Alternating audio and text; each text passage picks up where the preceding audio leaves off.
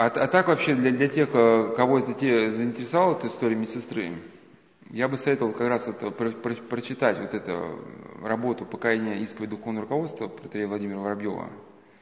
Но я вчера ее э, цитировал прямо подробно. Ну, так как все-таки уже вчера это подробно очень зачитывал даже, сейчас просто смысла нет уже. Но вот сами можно прочитать, это именно, именно вот этот кусочек про людей, которые пришли в церковь, и у них вначале не горели духом, а, слезы лились из очей, когда они молились. Потом началось потихоньку вот это расслабление, тут расслабились, там расслабились. И вот это сердечное горение уходит, и вот начинается такое состояние безвылазного уже, что ли, тоски.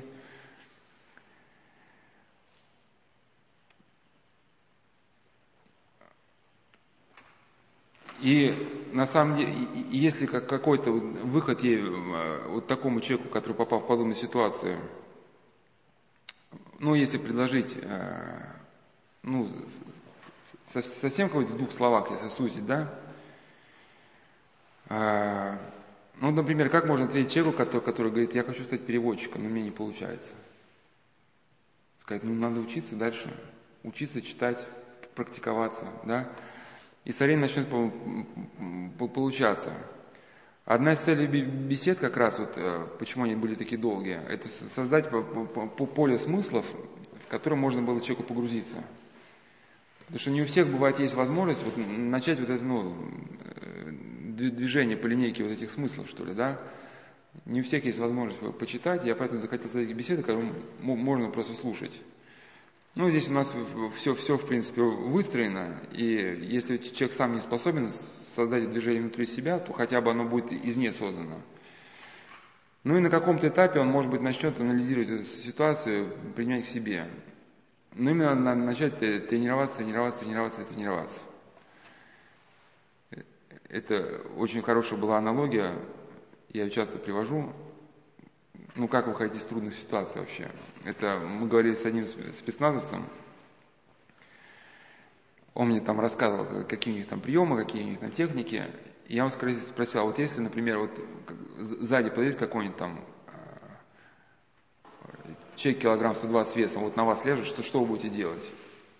Он говорит, так очень просто, есть там масс, масса возможностей. Главное вывести противника хотя бы ну, на сантиметр из равновесия как-то там корпусом как-то его подбивают, но и главное, если, он качнулся хоть на сантиметр, уже его можно бросать. И дальше говорит золотые слова, но чтобы это все получалось, нужно тренироваться, тренироваться, тренироваться. Вот человек просто не, не должен быть равнодушным. Если он вошел, вошел в это состояние, ну, что все, вот картина мира рассыпалась, ну не застревать в нем.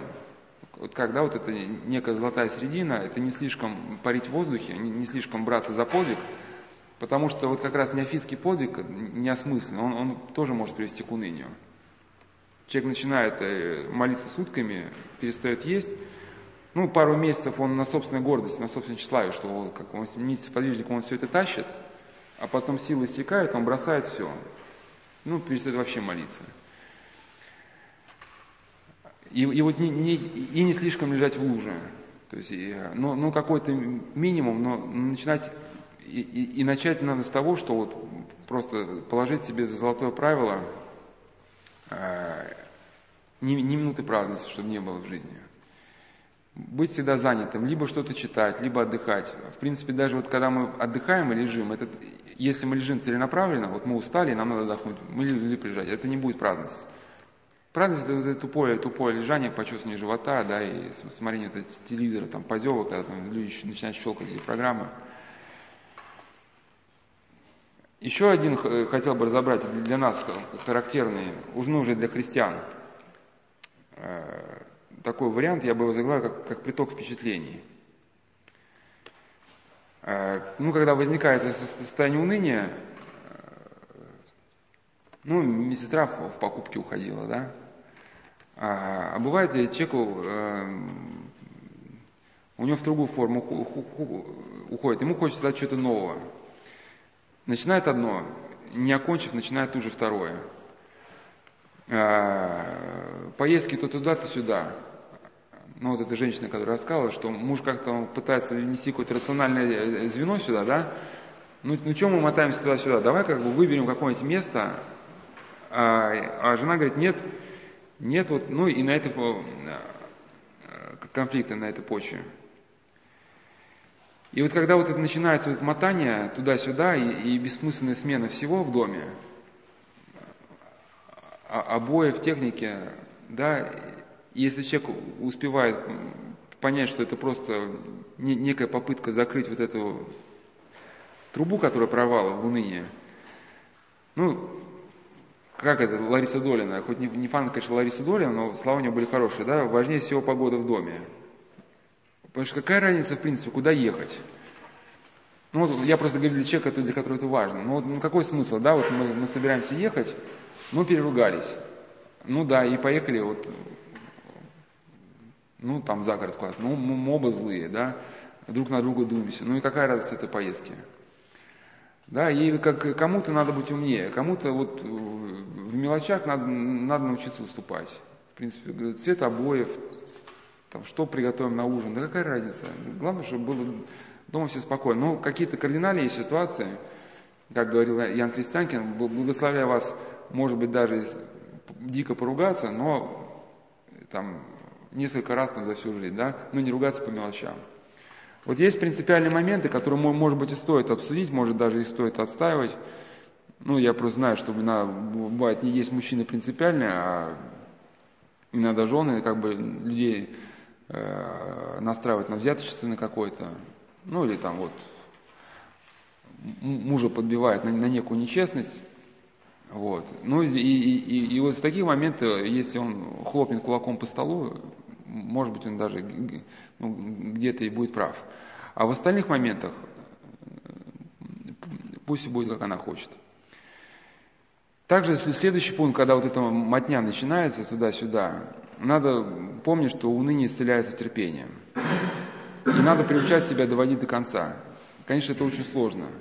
Я даже по себе знаю, что э, когда ну, много бумажек на столе, вот это начинается суета, хватаешь одно, не закончив, хватаешь другое.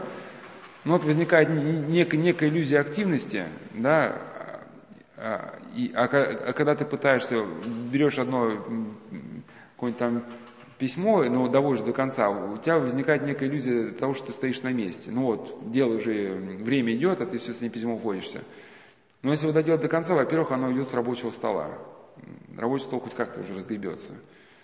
Ну, во-вторых, вот это уныние начнет потихоньку исцеляться. И мне рассказали про одного техника, э, очень опытного, э, и, значит, все про него рассказал его напарник, что мы, говорит, пошли вместе, ну, что-то делать на токарном станке. Нужно было срочно какую-то вытачивать деталь, и пришли туда, там, допустим, в 9 часов утра. Он встал этот, значит, техник к станку. Вдруг увидел, что там металлическая стружка на полу. Он отодвигает этот, э, решетку, на которой стоит, начинает веником тщательно подметать. Причем не, не, не так размахнул побыстрее, чтобы быстрее выпилить, да? а начинает там тщательно все подмел. Потом включает станок в розетку, смотрит, чук, розетка шатается. Так, так, все останавливает и, и, и идет там в какой-то другой корпус, приносит инструменты, отвертки, начинает эту розетку делать. Потом раз он смотрит, провод не закреплен достаточно к стене, начинает этот провод. Тот помощник говорит, я уже стою, схожу с ума, нам, нам надо срочно все делать, все бросать и делать, да, он занимается какой-то розеткой, и в итоге мы как бы прокопались до самого обеда.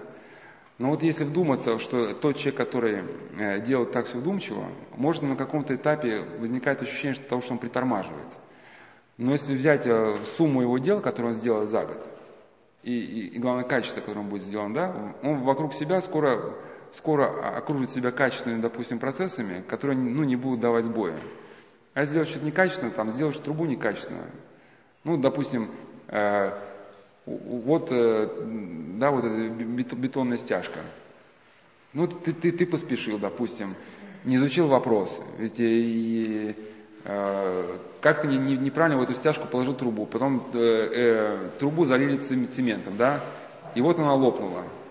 И, соответственно, а у тебя там уже как, как, какой-то плитка какая-то дорогая сверху наложена, да, и вот а, а, одно твое неправильное действие, вот сэкономленное твое время, придется отбойным молотком отбивать вот этот кафель, э, разбивать этот бетон, менять трубу, ну и сколько, и сколько это хлопот.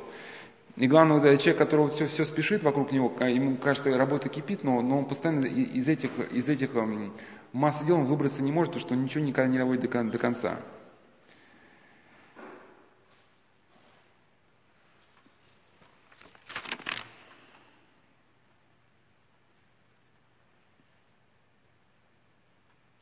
Так, ну да, вот я тоже не довожу до конца, я все спешу, а почерк потом не, не понимаю. Да.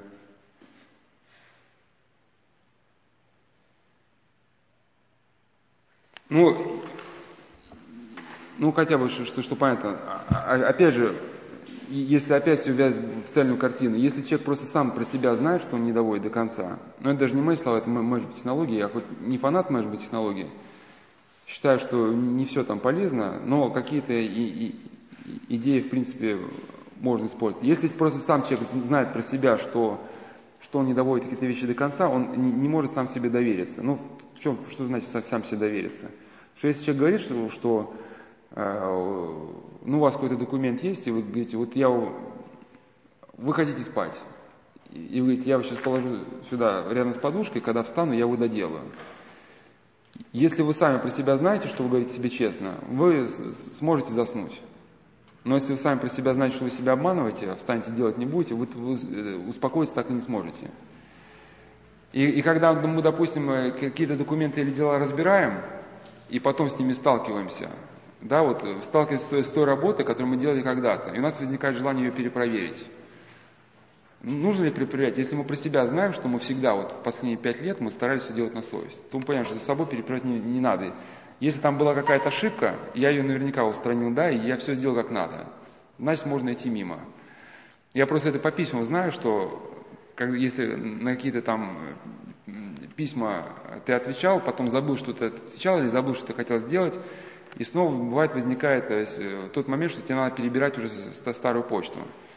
И если ты где-то про себя знаешь, что ты в прошлом, ну, грубо говоря, халявил как-то, то, то тебе надо заново все, все это все, перелопачивать, весь этот объем работы. Но если ты про себя знаешь, что ты делал все до конца, ты можешь быть спокойным.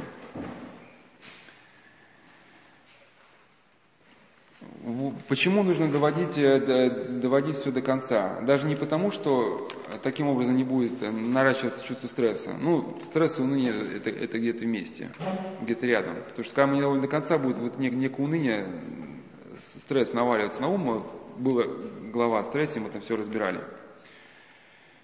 А, э, потому что э, все наши процессы, которые происходят у нас, они как бы имеют некую инерцию.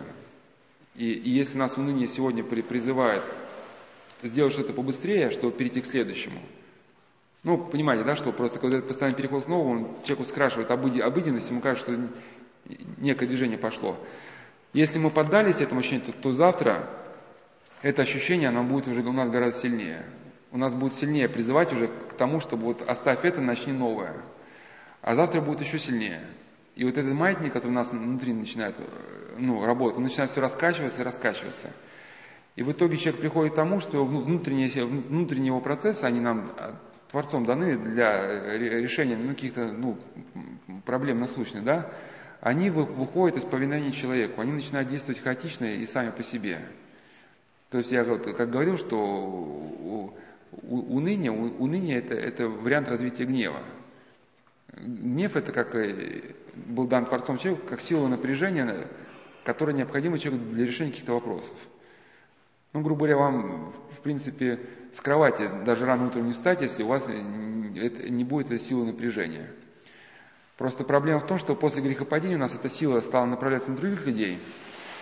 Но вот когда наше какое-то сильное желание э, встречает, встречает сопротивление, мы не, и мы не можем исполнить, то возникает чувство уныния, и нас, нас начинает э, бесить все кругом. Ну а к чему? Что если человек вот э, неразумно обращается с своей вот этой силой напряжения, он ее то туда тыркнет, то сюда, да? А, она, ну вы, может, замечали, вы когда хаотично пользуетесь своим умом. То есть у вас есть, например, или какие-нибудь цифры, которые надо посчитать, либо какие-то карточки, которые нужно посмотреть. Но если вы методично взяли одну, там, посмотрели, там, все, сделали нужный вывод, отложили, вы можете так штук 20 пересмотреть и при этом чувство внимания не потерять, да? А если вы схватили одну, э, посмотрели халявно, да, чувств, выводов не сделали никаких, бросили вторую, и вот так 4-5 моментов посмотрели, у вас потом такой, ну, голова как, как ведерко, по-моему. То есть вы уже соображать не можете. И вот так же сила напряжения, мы ринулись в какое-то дело, но его не довели, и вот эта сила напряжения, как говорят, что это, это как пес, сторожевой пес, который должен сидеть у дома и лаять на воров. Ну, то есть на грех какой-то. И вы этому псу начинаете давать очень хаотичные команды. Беги туда, лай на этого. И потом он просто сходит с ума, он перестает понимать, что от него хотят. Начинает лаять на все подряд. И вот так же вот нарастает некое уныние.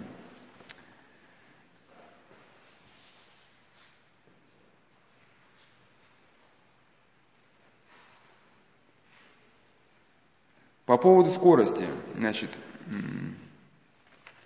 когда вот это начинается маята, когда люди бросают все, и, э, начинают одно, бросают второе, у них возникает некое, некое ложное чувство, что вот этот приток новых впечатлений, что он приносит им некую, некую радость э, жизни. Но это, но это обманчивое впечатление.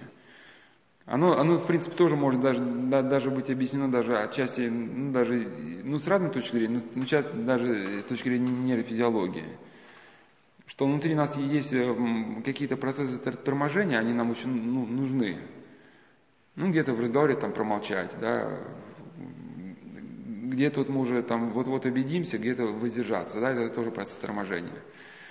И когда человек а, сознательным усилием отказывает от процесса торможения, у него высвобождается некое количество внутренних сил, и что ощущается как некий прилив эйфории.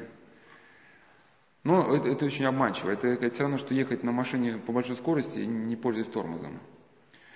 Ну и вы наверняка, вот то, что ты говоришь, наверняка, вот если мои слова вспомните, вы ощутите это, когда вот вам нужно следить за своими словами, но есть не, не, некая ну, за словами, за делами, вы там смотрите, сколько вы, вы, вы съели, там, ну, внимательно жить, грубо говоря. И вот вам нужно куда-то спешить. И вы отбросили, значит, от себя все свои вот эти охраняющие какие-то вас моменты, ну и, и просто побежали. И, и вы ощущаете какой-то даже ты же прилив сил, что вот наконец-таки я, вот это настоящая жизнь, я включился в поток событий, реагирую на все как бы, да. Но э, пока вы бежите, вы пропускаете какие-то эмоции, чувства, желания. И, и когда вот этот бег закончится, вы почувствуете себя страшно опустошенными. То, то, то есть вы, вы пока себя как-то внутри не охраняли, вы разбросали все свои внутренние силы, да, и ну, нужно очень потом долгое время, чтобы как-то... Понимаете, о чем я говорю? Вы говорите о фигуральном беге? Я говорю, я говорю вообще о, о, о самой суете, что когда человек погружается в суету, у него возникает, э, ну я даже когда читал, может быть, технологии, да, даже про себя отметил, что э, когда человек привыкает работать э, с большим объемом информации, но и с большим количеством дел, но все-таки, ну, на самом деле, я вот, почему бывает, употребляю аналогию с рукопашной боем, потому что действительно система очень похожа. Э, очень, очень, когда как, ну, может быть, технологии, они напоминают руко, руко, рукопашный бой. Но, но там просто есть какие-то законы, опять же, не, не за то, чтобы человек подчинялся этой системе, но все-таки есть какие-то законы, которые э, тебе необходимо сделать. Ну, например, такое правило, что если ты положил на рабочий стол как, как, какой-то документ, а, ты не имеешь его права убрать с рабочего стола просто так. Ну, не, не, не определив никакого действия к нему. Вот просто взять и положить там другую полку. А? Да, ну, не имеешь права. Потому что переложишь это, переложишь другое. Это, и так ты просто начнешь с места на место перекладывать, а, и эта бумажная масса будет не, не уменьшаться, а только наращиваться. А ты будешь делать просто лишние движения. И, соответственно, и, и человеку, ну, не, там, ну, система, она, в принципе, довольно непростая, но иногда приходится делать какие-то моменты, которые тебе кажутся не актуальными для текущего мгновения, но они, например, станут актуальными через месяц. И просто если ты будешь делать их через месяц, когда ситуация станет взрывоопасной, да, тебе ну, придется там месяц проблему эту решать ну, даже в течение месяца, да, ну как бы важна научная какая-то профилактика. Сейчас, пока проблема небольшая, пусть ты занят чем-то другим, у тебя голова занята, но сейчас ты можешь с наибольшей эффективностью, с меньшими затратами времени проблему за 15 минут взять и решить. А если задвинешь ее в нижний ящик стола, ну я к чему это все говорю, что даже, даже вот специалисты по мышечной технологиям отмечают, что вот эта суета человека постоянно обольщает. И э, вот некая точность, он от этой точности бывает где-то устает, и когда начинается поток вот срочных дел, ну именно текучка вот такая, непрестанная, да, у него возникает некое ощущение эйфории, что он, как бы, ему кажется, он приобщился к подлинной жизни. А эта текучка, она, она вообще превходящая. И если человек не научится из этого потока выходить, ну это как горная речка вас несет, то он никогда никакому делу даже не сможет продвинуться, потому что это там, э, сейчас пришел э, там Иван Петрович, там, с ним траля-ля, там, там, Иван Сидорович, с ним траля-ля, да, потом там колесо, а или как ты рассказал, да, там стиральная машина это сломалась на порошок, и все вот это одно за одним, и у человека даже не остается вот этой возможности, зазора для того, чтобы сделать какие-то ну, другие дела, не относящиеся к этой текучке. Но пока он в ней течет, у него возникает, ну, пока первое время. И эту иллюзию надо понять и от нее как бы уходить. И вот э, э Феофан Анатольевич говорит, что вообще правильная мера наших дел, ну, скорости, это благовение. Если человеку удается удержать благовение, он может, в принципе, даже двигаться и быстро, может даже очень быстро но если при этом у него остается возможность как бы хранить свой внутренний мир. А почему? Если, если человек нач, вот эту чрезмеру переступает, то, то его сердце, оно буквально очень скоро начнет, просто разрываться какими-то эмоциями. Что мы, а, а, пока мы как бы сами в себе, ну, по крайней мере, к, к этой цельности стремимся, мы можем неким образом все-таки эмоционально суметь как-то контролировать. То есть там пришло чувство ненависти кому-то, мы все-таки так, нет, все-таки, ну да, христианину ненависть это неправильно. Отодвигаем от себя. Ну, насколько можем, там, с помощью молитвы, да, там, еще как-то. Опять какое-то пришло желание. Понимаем, а, вот как раз у женщины недавно спрашивала по пробег, она говорит, бежала на маршрутку и, значит, и там потела потом этого водителя убить потом.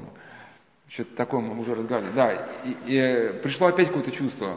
Мы э, сумели с ним справиться. Но когда человек бежит он, или суетится, он занят потоком превходящих дел, и он занят просто э, переживанием своего какого-то бега. То есть его сейчас внимание не направлено, не, направлено не, не на его внутренний мир. И что происходит? Там чувство ненависти при, приходит, оно не, не встречает никакой преграды. И оно прямиком падает в сердце. И сердце, на, на, ну, то есть на эту мысль ненависти, она называется уже эмоцией. То есть, не сказать, приходит не чувство, а вначале, вначале мысль. Там образ там, Ивана Петровича, там, вот, там, зарплату не выдал, да.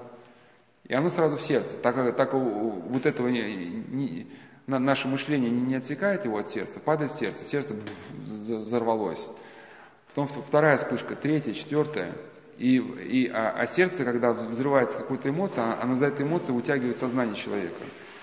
И получается, сознание человека, его, вот это, э, его чувствами, эмоциями дергается в разные стороны. И когда он приходит время остановиться вечером, он просто никакой, он уже не может ни о чем думать, ни с кем не разговаривать, там, ни с детьми поговорить. Да не даже, даже просто представить, что его сознание, оно эмоциями разорвано в разные стороны. И из этого состояния очень тяжело выйти, и поэтому лучше себя до этого состояния не доводить. Да? А, вы, то есть вы понимаете, о чем, о чем мы сейчас говорим? А вы понимаете, о чем мы сейчас говорим, да? А.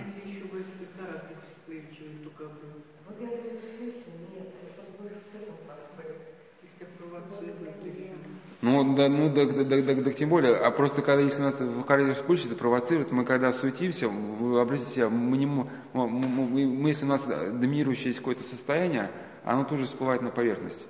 И вы когда видите, вот, вот, вот, вот они там, и, и, и вот это, наверное, когда вы спешите, вот общий фон ваших мыслей, он такой есть. Вот это, вот это начинается нек, некое ворчание тотальное про себя. И, и, каким-то образом, да, надо вопрос скорости вот здесь решить. То есть, э, э, вот могу такую аналогию еще привести. Ну, вот, вот, вот, это, вот, вот история этой женщины, она, в принципе, связана с этой с медсестрой, о которой мы говорили. Вот аналогия с печкой. Вот, вот у вас зимой печка топится. Ну, если вы подтапливаете, в принципе, дров уходит не так много. Там, если она не, не, не дать остыть. Да? Но если вы момент упустили, два дня не топили, она полностью остыла, холодная, то надо там стопить несколько ну, этих охапок дров, пока снова кирпич прогреется. Да, или, или как вот это э, заводы, ну, э, не прекращающие цикл производства. Например, какие-нибудь э, сталелитейные заводы, там же Сталин в, ковши, в ковшах, да, там, например. Да, и, и вдруг это представим, что эта сталь остыла, и эта сталь, она в ковшах засола, ну, застыла. И, и тогда получается, ну, эти заводы, их нельзя останавливать. Это у нас даже как на московское подворье строили, у нас один батюшка говорил, утром начиналась долбежки, то есть когда эти рабочие э, несколько лет делали, они, они каждый раз вечером оставляли цемент в корыте для размешивания. Он, значит, застывал, и когда утром отдыхал после других, они приходили работать, и переворачивали корыто, начинали кувалды отбивать этот, этот, этот цемент. Да, да.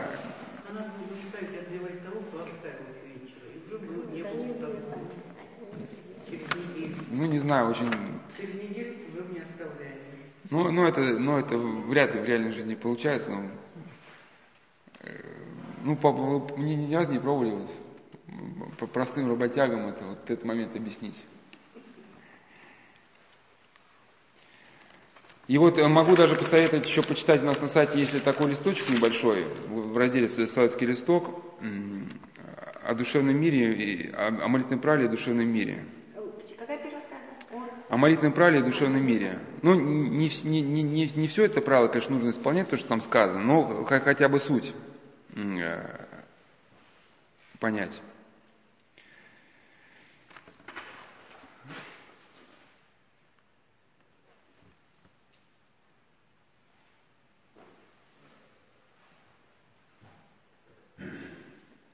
По, по поводу еще опьянения.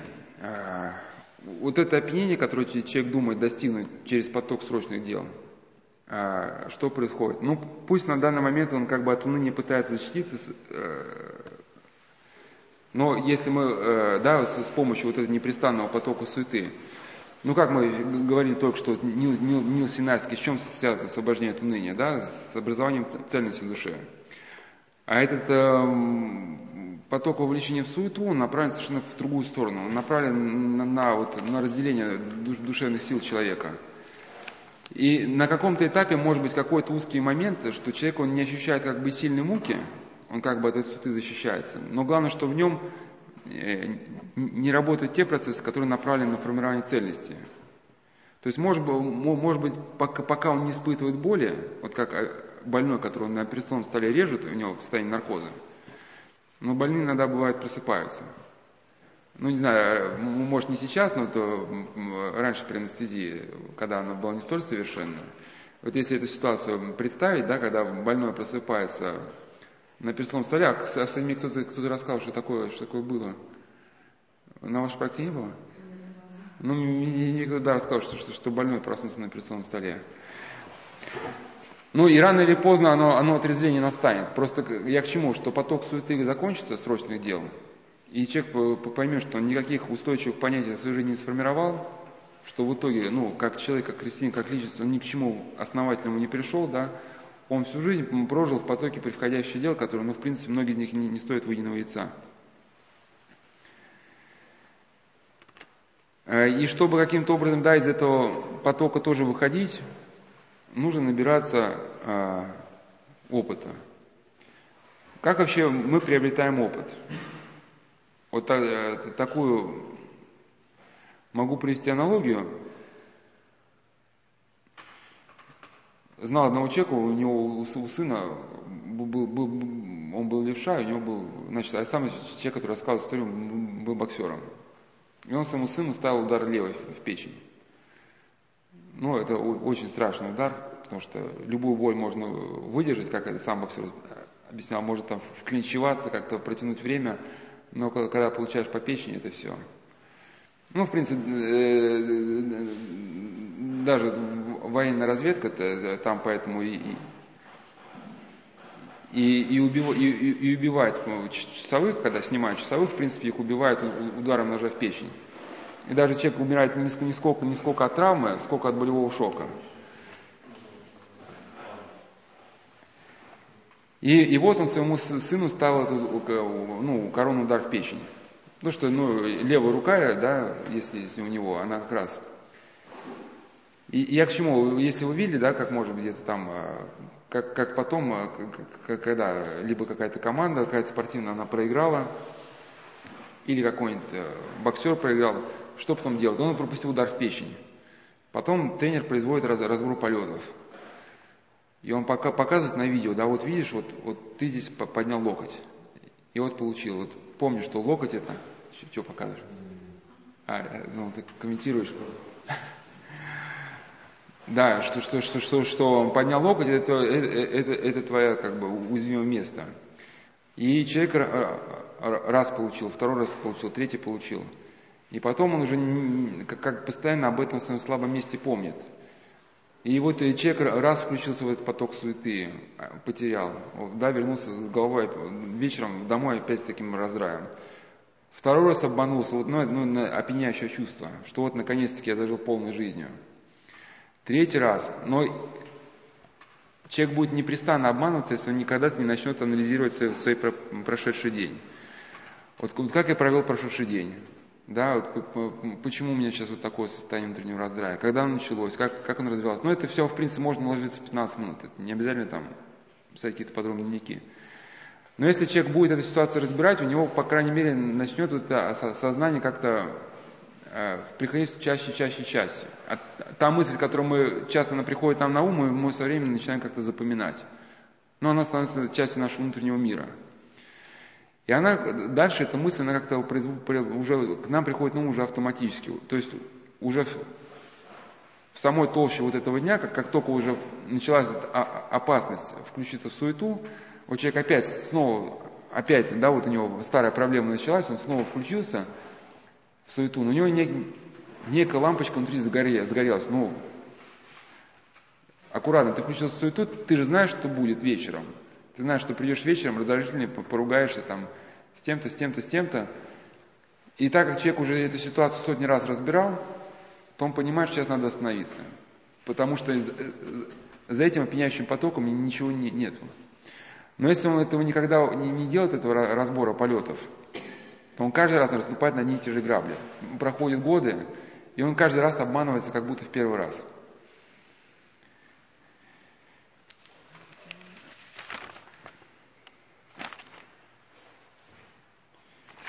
И, конечно, нужно какое-то время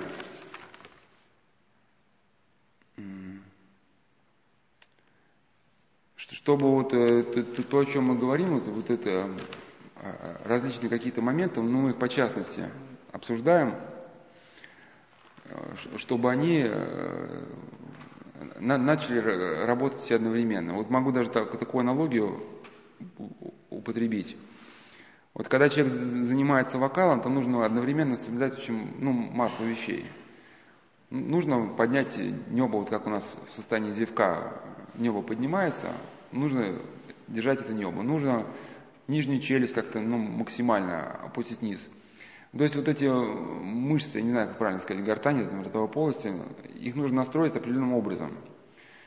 Вот когда э, мастер по вокалу, э, он э, проводит занятия, ну, может занять 40 минут, он вначале э, одну мышцу настраивает, потом вторую, потом третью. И, может быть, к концу урока человек запел, то есть у него гортань стала нормально, да, всем, все эти аспекты соблюдены, ну, и голос там у него, у потока воздуха правильное завихрение получается, и человек берет и низкие ноты, и высокие.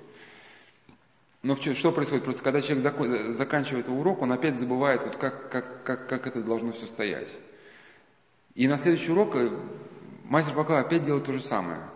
Он опять, э, опять человека распевает. И, и где-то, как один мастер говорит, что никуда не денешься, проходит года два. Природу не обманешь. Вот пока человек, у него не, не настроятся мышцы, пока он не привыкнет.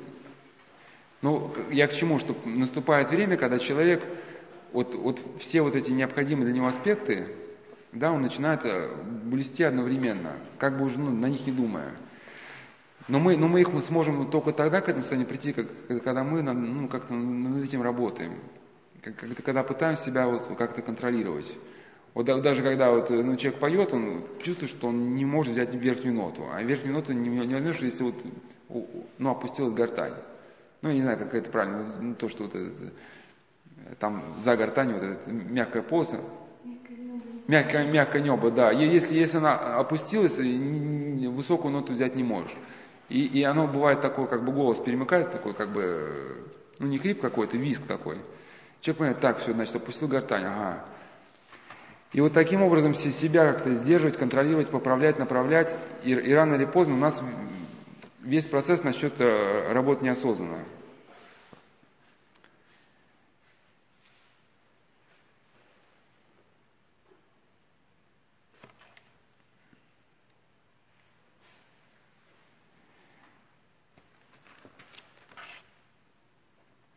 Секундочку, я сейчас сориентируюсь.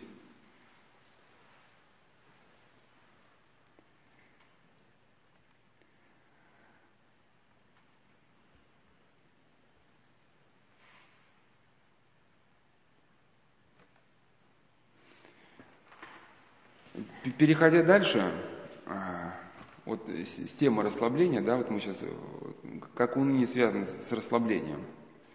Хотелось бы пе- пе- пе- перейти к другому аспекту уныния, который связан э, с ощущением, э, изменяющимся восприятием э, ми- ми- мира и самого себя. Отчасти это все уже связано, вот этот новый аспект уныния связан с предыдущим. То что, ну, это не- некая цепочка выстраивается. Когда человек, как, как, как мы говорили, он, значит, перестает соблюдать те законы, э, ну, следовать тем законам, на которых существует мироздание, ну, у него, во-первых, развивается уныние как, как, как, как результат этого конфликта, и, э, и, и дальше одна из сторон уныния, у него возникает такое очень сложное состояние, оно называется как- как де- деперсонализация, дереализация. Но я сейчас не, не буду настаивать на том, что ими- именно эти состояния возникают. Но они просто, если слушать описание живых людей, которые об этом состоянии пишут, и читать о состоянии деперсонализации, дереализации, то эти просто очень похожи. А может быть не тождественно, может не тождественно, кто его знает. Ну, как про синдром Ас- Аспергера, который мы сегодня обсуждали, пишут тоже, что может быть это форма аутизма, а может быть что-то другое.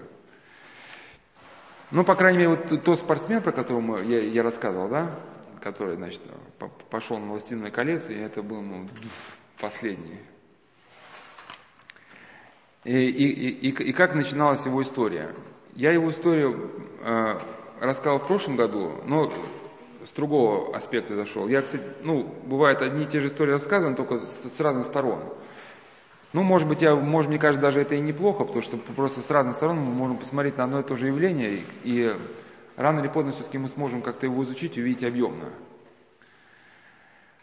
Но вот э, то, что он о себе рассказывал, и сочетается с тем, что мы сегодня говорили, да, вот это, то, что Кемпинский писал, что у людей, у которых это депрессия, кстати, ко- который он не знает ставить, диагностировать депрессию, либо шизофрению. А шизофрения это некая трансляция, трансляция в сознание негативных образов уже.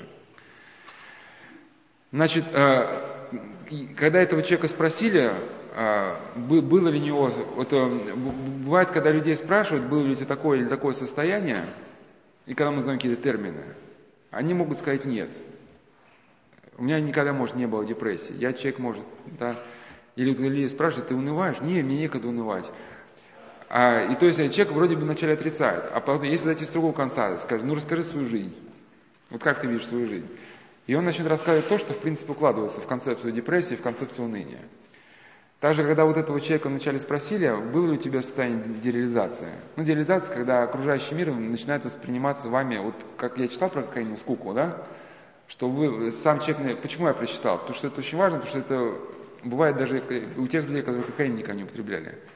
Когда человек начинает себя ощущать неуклюжим, э, да, лиш, лиш, лишним в этом мироздании, когда звуки до тебя доносятся как из глухого колодца, ну, а и состояние дереализации очень похоже. Это между миром и человеком возникает некая пленка отчуждения. То есть человек как бы по-разному описывает. Кто как описывает, что он как в ватном коконе находится, через который звуки с трудом доносятся. Кто-то пишет, что он как в, в аквариуме. Но смысл один, что э, вот эта связь между человеком и миром, а, а, а, она каким-то образом нарушена, и, и главному человеку вот такое очень мучительно возникает чувство нереальности всего происходящего. Что это как бы происходит не со мной. Был, был бесед цикл зеркали, я объяснял, как, как психотехники вызывают это состояние. Вот. Ну и э, там более подробно объяснял. Сейчас я что хотел сказать. Что у этого человека, вот как оно возникло, это подобное чувство. То есть, когда его спросили, он сказал, нет, меня этого точно не было. Но когда он стал рассказывать свою историю, она очень стала напоминать. Ну, он говорит, что, что в принципе он не испытывал тонких чувств. Искусство и прочие интеллектуальные красоты меня в годы юности не увлекали. У меня были другие интересы, еда и блуд. А потом однажды все это перестало приносить удовольствие. А чего-то другого удовольствия я получить не научился. И в то время вся моя деятельность стала казаться мне бессмысленной. Жизнь стала видеться пустой, я не видел никакого смысла. И я подумал, что если блуд не приносит мне радости, значит и в нем нет смысла. Ну вот он на полтора года э, заперся дома. И, кстати, и, кстати сейчас, сейчас же сильно вот многие ребята, вот, вот если так, ну не знаю, насколько многие, у меня статистики нету, ну просто я вот так могу по, по рассказам только судить, что это такая, ну, а вдыхаете, что-то подобное слышали, да? Я просто вдыхаете. Да, что действительно многие десятиклассники, одиннадцатиклассники, вот на, каком, на каком-то этапе просто перестают выходить из комнаты. Это просто, ну, может, на первый курс, а второй просто перестает вообще что-либо интересовать. Ну, у них таких много, но они не интересуются, они на все смотрят через вот это. Но, но, но это, ща, это, это просто сейчас он появился, а, а, а раньше его не было. Ну, сейчас именно такие, много таких старшеклассников, которые не выходят из комнаты, да, и даже кушают перед ним. Мама ставит. Бывает Не дружат. Они говорят, у меня, допустим, э, у меня много друзей. Ну, как же у тебя много друзей? Ты же за дня в день не выходишь из дома. В сети не общаюсь. У меня девушка есть. Да, что я не видела никогда. Ну, мы же общаемся с ней в сети. Ну, а, а, а, опять же, ну тут, э, ну, он полтора, пол, пол, полтора года просидел дома, э, значит, э, перечитал всю классику и искал ответ на, на типичный вопрос, что же все-таки делать. Да, и говорил, что различные классики ставят вопрос, бывает с изумительной остротой, значит, с гениальных каких-то позиций, но никто не отвечает на, на него. А? Прямого ответа не дали ну вот он, когда читал только жизнеописание Суана Афонского, что Суан Афонский, будучи ну, в очень тяжком искушении, увидел ли Господа, и его отчаяние прошло. Вот что-то коснулось его сердца, и вот он э, понял, что таки духовная реальность она существует, что он не один в этой вселенной. Ну, он понял для себя нечто, что ну, переплавило его изнутри, и он из своего как бы затвора вышел. Ну, если он попытается нам объяснить, что он тогда понял, может, эти слова на нас никакого, может быть, влияния не окажут, потому что это мы как читаем в житиях святых, да? Да, да, да, какой-нибудь святой зашел в храм и однажды там услышал слова, которые уже слышал тысячу раз. Но именно в тот день они как с какой-то особой силой подействовали на него, да? И в, его, в нем что-то изменилось. Ну, на самом деле, да, вот что, что такое, э, действительно, ну, бывает какая-то депрессия, она, она просто связана, бывает, э, с отсутствием какого-то смысла. Вот и, и я знал одного человека, который сидел в тюрьме, он где-то в подобной ситуации был, а, но когда его ушли а, оперативные работники брать, он знал, что они уже идут, и он просто не предпринял ничего. Он говорит, а какой смысл? Ну, сейчас я сбегу, ну а дальше что? Да. А? Ну да, и, и, и, и, некая, и некая бессмыслица, вот это восприятие всего существующего, она даже... Был момент, что он даже не пустился, ну, будет в тюрьме во все тяжкие. Ну, в реальном смысле не стал чуть, чуть убивать людей. Ну и только вот э, понимание того, что духовная реальность существует, что он не во Вселенной, что есть э, Господь, который прямо в данный момент э, видит его, ну, изменило что-то в его жизни. Но есть еще, то есть я к чему, что есть момент еще чисто логический, что если нет смысла, нет и мотива действовать. А есть аспекты чисто духовного измерения. Опять же, то, что мы говорили, да, вот про блудный грех, который лишает человека благодати Божией. Вот старец Паисий Афонский, вот он описывал ту, ту ситуацию, которая с точки зрения психиатрии, она может быть названа как апатико-абулический синдром. Что одна учительница влюбилась в ученика, ну, понятно, что там какой-то мальчик, э, школьник, э, он есть, э, ну, ситуацию никак не могут воспринимать, ну, хотя сейчас школьники другие, но это, это, та речь шла, видимо, что те школьники, они никак эту ситуацию не могли воспринимать. И она, ну, понятно, что он не отвечал ей взаимностью, она пошла к колдуну, и вот как-то, чтобы он ее, этого мальчика приворожил. Но он сказал, что пока он чист, колдовство не может подействовать, потому что мальчик ну, защищен благодатью. И говорит, ну если ты его вот вернешь э, в блуд или во что-то, да, тогда колдовство подействует. И она стала ставить ему двойки, э, чтобы потом создать иллюзию его отставания. И, а потом, когда значит, у него плохая успеваемость стала, он говорит, ну, с собой надо заниматься отдельно. Э, он стал к ней ходить домой, заниматься математикой. Ну и там она уже как, каким-то образом затащила его в постель, где вот он с ней вот, значит, все это сделал. Ну и, и в этот момент а, грека, а, так как все-таки с точки зрения божественного мироздания все это неправильно и неестественно, та благодатная сила, которая ухранила, она от него отступила. Вернее, не она отступила, а сам, сам мальчик вышел из, из этого покрова. И колдовство, оно тут же подействовало. То есть некая стена между человеком и демоническим миром, которую благодать да, организовала, она, она пропала. А, ну, прошло какое-то время, ведь а, дьяволу уже не нужно создавать счастливые семьи. Вот. И этот мальчик стал сохнуть на глазах. И при, при, всех, при всех хороших анализах, да, он стал в смысле умирать. У него пропало желание есть, пропало желание что-либо делать. Ну, он просто тупо лег, тупо лег и тупо стал лежать. И вот как раз эта женщина обратилась к старцу Паисию, там, помогите, спасите, не, не знаю, что делать. Ну, вот, вот это чисто демоническое воздействие. И действительно, а, кто-то с этим может не согласиться, но я в литературе еще, может, я мало читал, но я еще не встречала нигде внятного объяснения, а, почему, почему в состоянии депрессии человека парализует. Ну, бывают такие, такие формы. Ну, бывает где-то, где-то он может двигаться, если очень захочет, да, он просто ему как, ну, не в моготу это делать. А где-то парализует в, в прямом смысле этого слова. Человек не может двинуть ни рукой, ни ногой. Э, и, и, и ну, э, значит, э, Дальше, что такое, вот, вот, как, как проявляется дереализация? Ну, я беру такой чисто психиатрический симптом. Он возникает как, как следствие, ну, то описание, откуда я взял, это как, как симптом отмены первентина, ну, тоже это психоактивное вещество. Ну, э, просто я почему взял, что, что я встречал людей, у которых было, было, не знаю, на основании наркотиков или наркотиков, но очень похожие слова, как мы говорили. И поэтому, когда я прочитал симптом отмены превентина, мне как бы что-то показалось, что это очень касается других людей. И, может быть, вы в своей жизни что-то подобное чувствовали. А, но, но опять же, даже маниакально-депрессивный синдром, да, когда у человека это, он должен бывать не у наркоманов.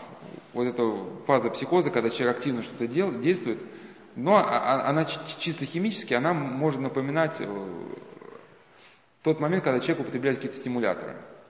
Да? А, а фаза апатии, вот есть наркотики какие-то тормозящие.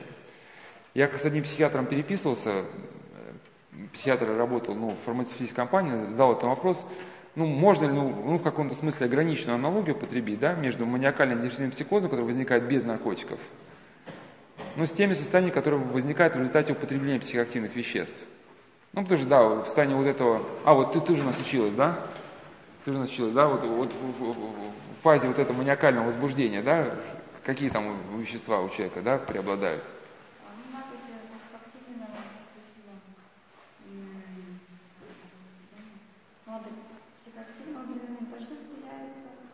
Кортизол может тоже. Выделяется.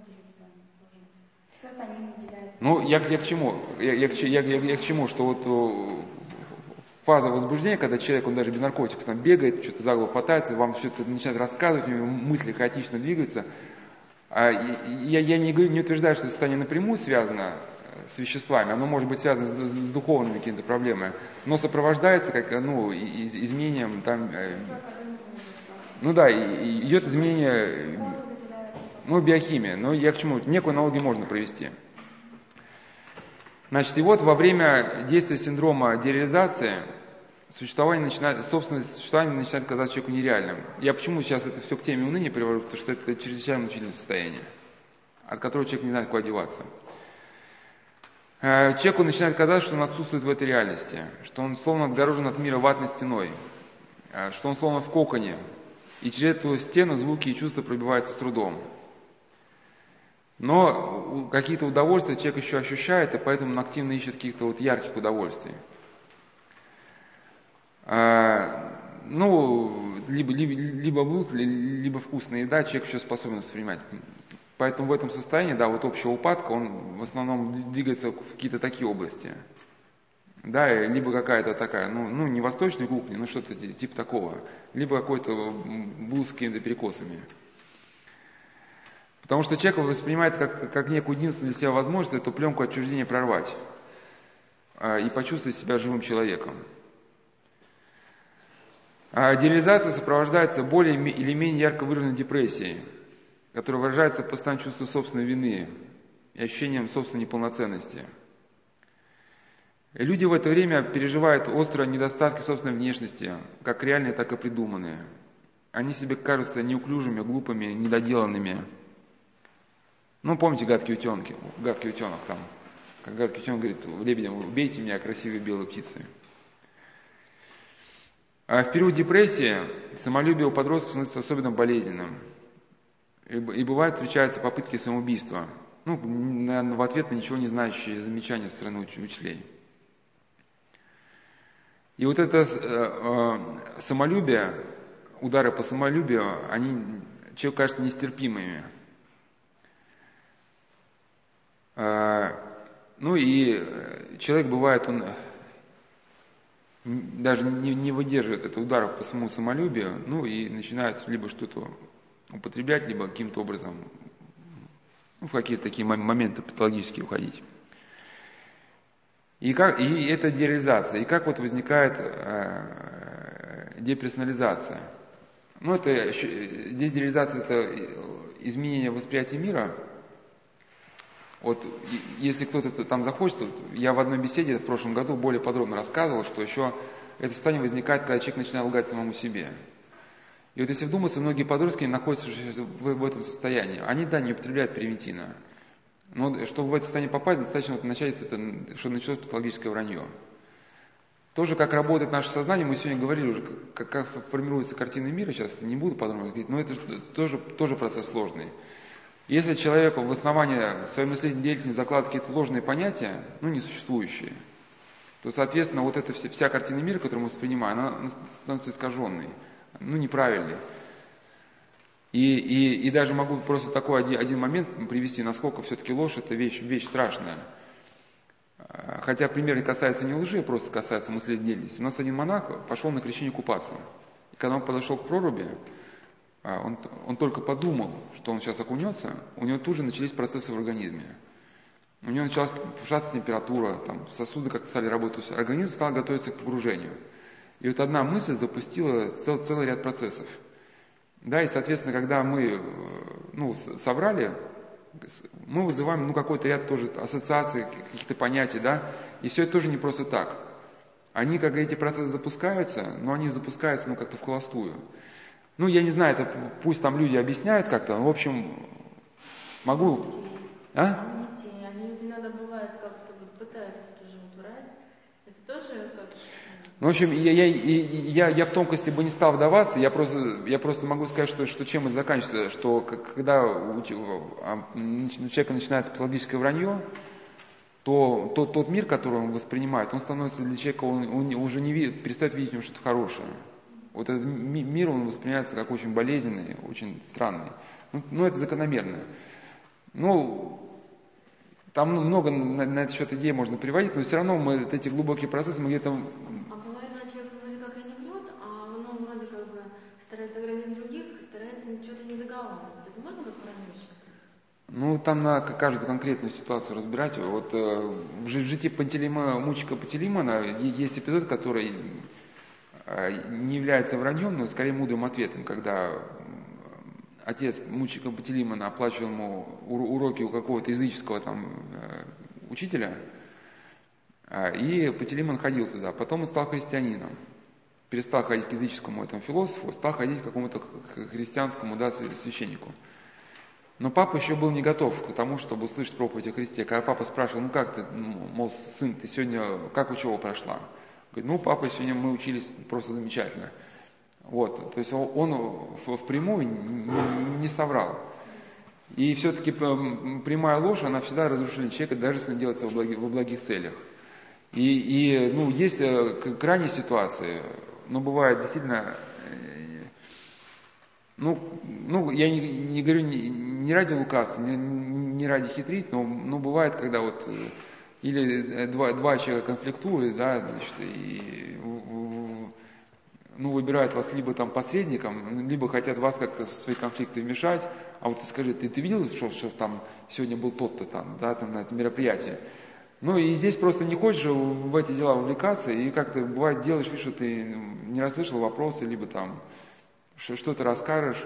Ну, потому что, но все равно это путь очень тонкий, и главное всеми силами избегать этого прямой лжи, потому что она очень разрушительно действует. И даже Ава Дорофей говорил, что э, бывают какие-то исключительные моменты, где, может быть, э, ради какого-то повода, ну, мо- может кому-то показаться, что уместно, когда ты изредка, может быть, сказать какую-то неправду. Но если ты стараешься говорить правду всегда, то старайся избегать этих моментов. Потому что во- вот эта ложь, а- а- она, она, она накапливается. И, в, в принципе, ну даже почему вот все-таки есть опасность э, в вот этих бесконечных фильмов. То, что вот эти э, ложные образы, да, ну, фантастические идеи, они же не уходят вот просто в никуда. Ведь есть закон сохранения энергии. Они накапливаются в сознании, где-то туда падают, потом начинают формировать нашу картину мира. И вот эти решения, которые мы потом впоследствии принимаем, если мы эту цепочку раскрутили, возможно, мы где-то там в основании увидели, что вот увиденный кадр, может, в каком-то фантастическом фильме, да, он нас к этому призвал. То есть постепенно, ну, меняется наше ми- мировоззрение. Вот даже, и почему даже вот этим миссионерам, кстати, не очень рекомендуется вот погружаться ну, цел- целиком в какую-то иностранную литературу, или, или этическую, или сектантскую. Потому что пусть он даже как бы на логическом уровне, он понимает, что это ну, какая-то ересь от себя отсекает, но если он в этом постоянно варится, она потихоньку начинает в его сознании накапливаться. И он даже этот процесс не успевает фиксировать, как его собственное сознание начинает функционировать вот, э, ну, по тем законам, ну, на которых выстроена какая-то сектантская литература. Да? Вот сам незаметно для себя. Ну, может быть, да, мы, мы сейчас пока разбираем, мы как бы и, и описали, может, отчасти, такое де- дереализация. Как происходит э, деперсонализация? Ну, я, ну, если кто-то не понял, почему это состояние привел, потому что понятно, что оно, оно может характеризоваться как, как депрессия, и когда он человека начинает душить, он не знает, что ему делать. И, как правило, он из этого, если он не понимает подлинной причины происшедшего, он пытается выйти к какому-то патологическому варианте. Вот у нас была беседа, да, экстрима уныния. Он пытается выйти через что-то такое яркие какие-то впечатления. Но э, к чему это приводит? Вот мы сегодня уже говорили, это, в авторе Кемпинский, да, что он встречал э, у людей с диагнозом депрессия раннее, э, раннее развитие половой жизни, а, а это не только для детей. Вот одна женщина э, попала в очень мучительное состояние. А, Ну, я, я, я попросил ее письмо э, вот, вот написать как, как есть, потому что а, ее письмо как бы не очень вкладывается вот в такую материалистическую концепцию психических расстройств. Потому что там как бы больше считают, что это недостаток или, и- и- или переизбыток да, какого-то вещества вли- влияет на, на... А вы киваете, вы разбираетесь, да? Ну, Я вам рассказываю, что вот так объяснили мое состояние. А, это вы вы как бы про гормональное состояние, да? Да. А, вот, вот, вот, вот. Ну вот эта история. В общем, э, поэтому я просто зачитываю с ее слов. Долгое время я страдала душевным расстройством, приобретенным мной в результате блудных фантазий. Ощущение пустоты холода на, на фоне вот физических этих моментов были страшными. Закончилось это полным опустошением. Э, Я перестала чувствовать себя женщиной. И чтобы каким-то образом реани- реани- реанимировать себя, я стала смотреть на женщин с вожделением. Ну, я дальше пропущу. Э, Но в результате вот этих вся- всяких взаимодействий я перестал быть вообще, перестал вообще ощущать себя человеком. Но это было, можно понять, насколько это было мучительно. А мой путь к выздоровлению лежал через исповедь, причастие, посты и молитву. Но самой большой Божьей милостью ко мне была встреча с сестрами милосердия в хосписе. Они приняли меня как сестру. Все вернулось как бы в детство, в чистоту. Я избегаю эротических зрелищ, книг, рассказов, зная, что все-таки имеет след этого греха, и не хочу его возвращения.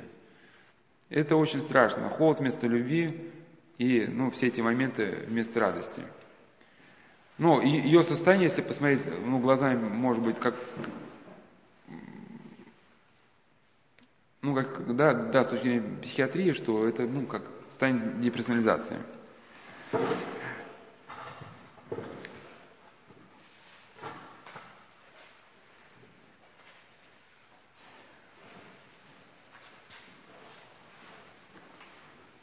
И на эту же тему, на эту же тему э, могу привести такой же какой-то визуальный образ, который уже можно пощупать. Этот образ э, взят из фильма «Прерванная жизнь». Главная героиня, обращаясь к пациентке психиатрической лечебницы, у нее Лису звали, ну, буйная такая, сказала, ты умерла, Лиса, у тебя бесчувственное сердце, поэтому ты всегда сюда возвращаешься. А, кстати, она характерна, что она не понимала, что происходит. Она говорит, почему я больна, почему мне, никто не ответит на этот вопрос? Но она буйствует, да, почему все так несправедливы ко мне? Ну и бесполезный этот вопрос, отвечает, потому что человек не поймет. Она говорит, и отвечает, действительно, ответ, ты умерла, у тебя бесчувственное сердце, и потому ты всегда сюда возвращаешься. Ты не свободна, и тебе необходимо быть здесь, чтобы почувствовать себя живой. И, и, и в этом же фильме, я просто рассказал об этом фильме, в, в другом цикле бесед про, про, про призвание. Там были очень, это фильм на основании реальных событий, потом этой девочке удалось очень тонко сформулировать то, что я сейчас рассказал про ложь. Она, когда вышла сама, она побывала в психиатрической клинике. И потом она задалась вопросом, что все ли вот эти девушки, которые были в ней, все, все ли они были в полном смысле слова больны, или что-то было другое. И последующий опыт ей показал, что многие из них, выйдя из психиатрической клиники, создали семьи, как-то стали жить нормально. То есть у них эти нарушения какие-то прошли. И она задумалась, почему так происходит. И пришла к выводу, что все это начинается незаметно что ты где-то сказал ложь, и тебе это понравилось. Да, вот это самый первый момент. А потом, если просто продолжить идею, что начинается все по нарастающей. И когда я на этот момент размышлял, мне очень понравилось слова одного психиатра, но он, правда, писал это о наркомании, о патологическом вранье, что когда наступает, начинается патологическое вранье, теряется последняя нить, которая связывала человека с окружающей реальностью. Да, вот если начинается патологическое вранье, ну, то есть, когда человек, он, он, он врет уже, ну, без всякой цели. Ну, вранье это плохо, конечно, но, но иногда присутствует хотя бы какая-то цель, ну, там, обогащение какое-нибудь, да, но это еще хоть как-то можно понять. А когда, например, родители человека не, ну, не заставляют прийти вот, в 9 часов, говорит, ну, ты придешь, когда хочешь, только скажи, когда ты придешь. Он говорит, я приду всем, хотя он знает, что не придет всем, что придет на следующее утро. Он говорит, ну, ну почему ты сказал, что всем? Ну, ты же знаешь, что не придешь всем. И человек знает, или ты там с кем ты гулял. Вот, ну, человек гулял там с Сашей. Но он возьмет, если он начал пытаться сравнить, скажет, гулял с Колей. И мама говорит, ну, ну почему ты сказал с Колей? Ну, ну, ну в этом какой-то смысл, что ли, есть? Ты что-то, деньги получаешь? Почему вот, ты, ты не можешь сказать, что... Но начинается некая черта, когда человек уже просто, ну, почти что как-то не может сказать правду. По любому поводу. С нашей христианской точки зрения, это страсть, страсть захватила. У меня точно такая история с дочерью. Мало того, у нее две подруги Маши. И вы понимаете, она идет к одной Маше, а говорит, что идет к другой Маше. Нее, у нее полностью захватило ее вранье. Это вот что, это страсть уже? Э, Я не знаю. Единственное, что можно сказать, сказать что, что, что это, что это, вот как этот психиатр сказал, что это, что это дорога, дорога смерти. Потому что разрывается вот эта нить, которая связывает че- человека с окружающим миром. Ну, это, вот ведь это нить очень важно, мы же говорили, как формируется даже у человека картина мира, как результат социального взаимодействия. А если вот это социальное взаимодействие уже искажено, ну и, кстати, мне вот понравилось еще, кстати, вот очень слова это Кемпинский, хоть у него многое, конечно, такого сугубо материалистического, но вот как формируется собственное ощущение человека, он там пишет про некий автопортрет, что оно формируется э, вследствие, опять же, взаим... ну как он писал, пишет, ну это, это его концепция меланхолия. Это, ну как, а- один из пунктов его концепта нарушение некого, как он назвал, информационного метаболизма. Вот а, а- обмен информацией между человеком и окружающей средой. Вот если м, ну, человек начинает кого-то, может, ненавидеть, да, то, соответственно, это отображается и на его собственном самоощущении. Ну и поэтому вот это вранье, оно в первую очередь ударит, ударит по самому человеку. Конечно, я думаю, что она просто уже начинает в каком-то лабиринте бродить, потому что много лет она врет. А вот вы очень хорошо сказали, в в каком-то лабиринте, что вот эта тьма начинает вползать в человека, он ощущает нарастание вот этой внутренней тьмы, но, но, но пока он еще не понимает, от чего это. Ему все кажется, что ну, как- какие-то есть внешние причины. А может быть, он просто пока на каком-то этапе даже не ставит себе этот вопрос. Просто иногда начинается такое состояние, которое, как, как некоторые молодые люди говорят, ну, просто вилы, когда все уже, ну, удавка, удавка на шее. А что делать? А? Что делать, если со стороны человек, вот, ну, допустим, маму видит, а ребенок этого не понимает? Что делать? Как вывести ребенка из этого состояния? Ну вот это, вот это, вот это ваш вопрос я могу адресовать вот к, этой беседе. Вот мы выложим ци- цикл бесед обращение к полноте. Вы просто не поверите, насколько часто задается вопрос. Бывает по несколько раз на день.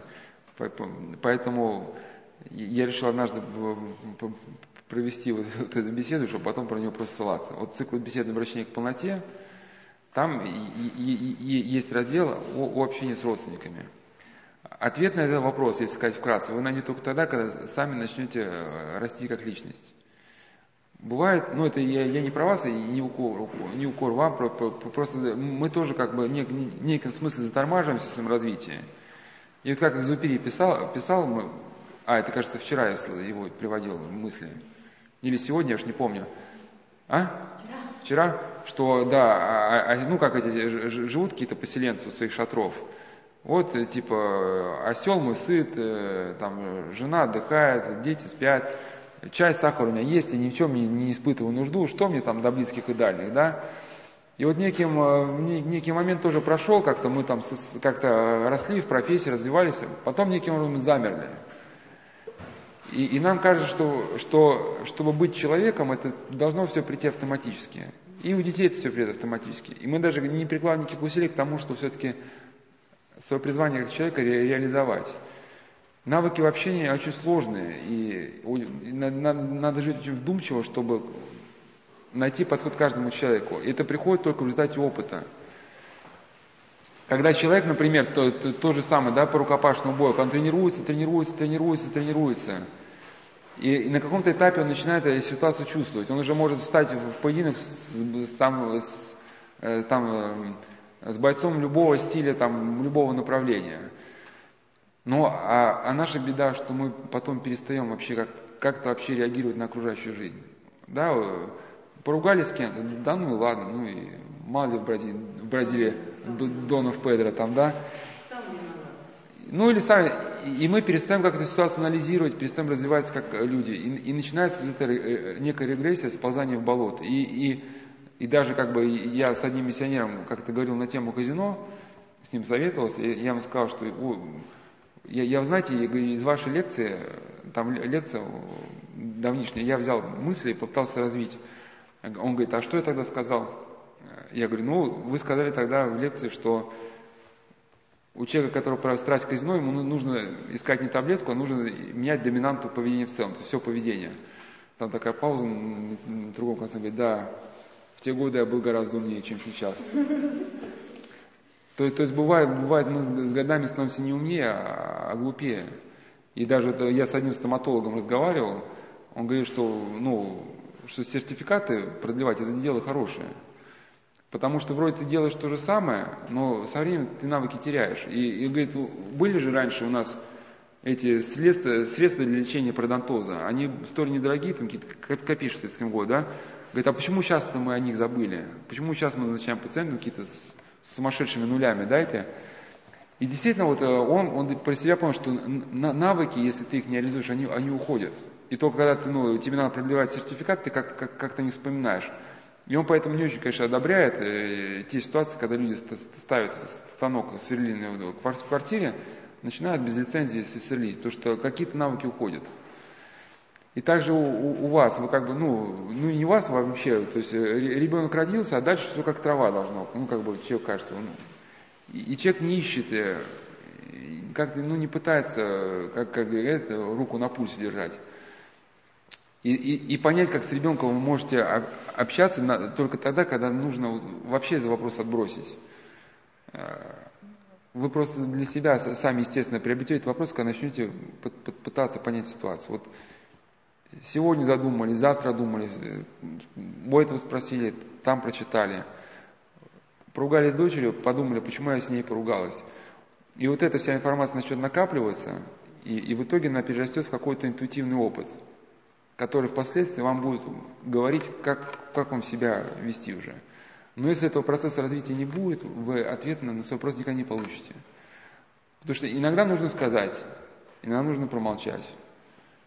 Да, иногда нужно оперировать, иногда нельзя оперировать. Ну, сложный вопрос. И сложно, Э, сложный вопрос. И, ну, иногда помогает, иногда не помогает. И, ну, помогая, если и помогает, то только тогда, когда это все осознанно.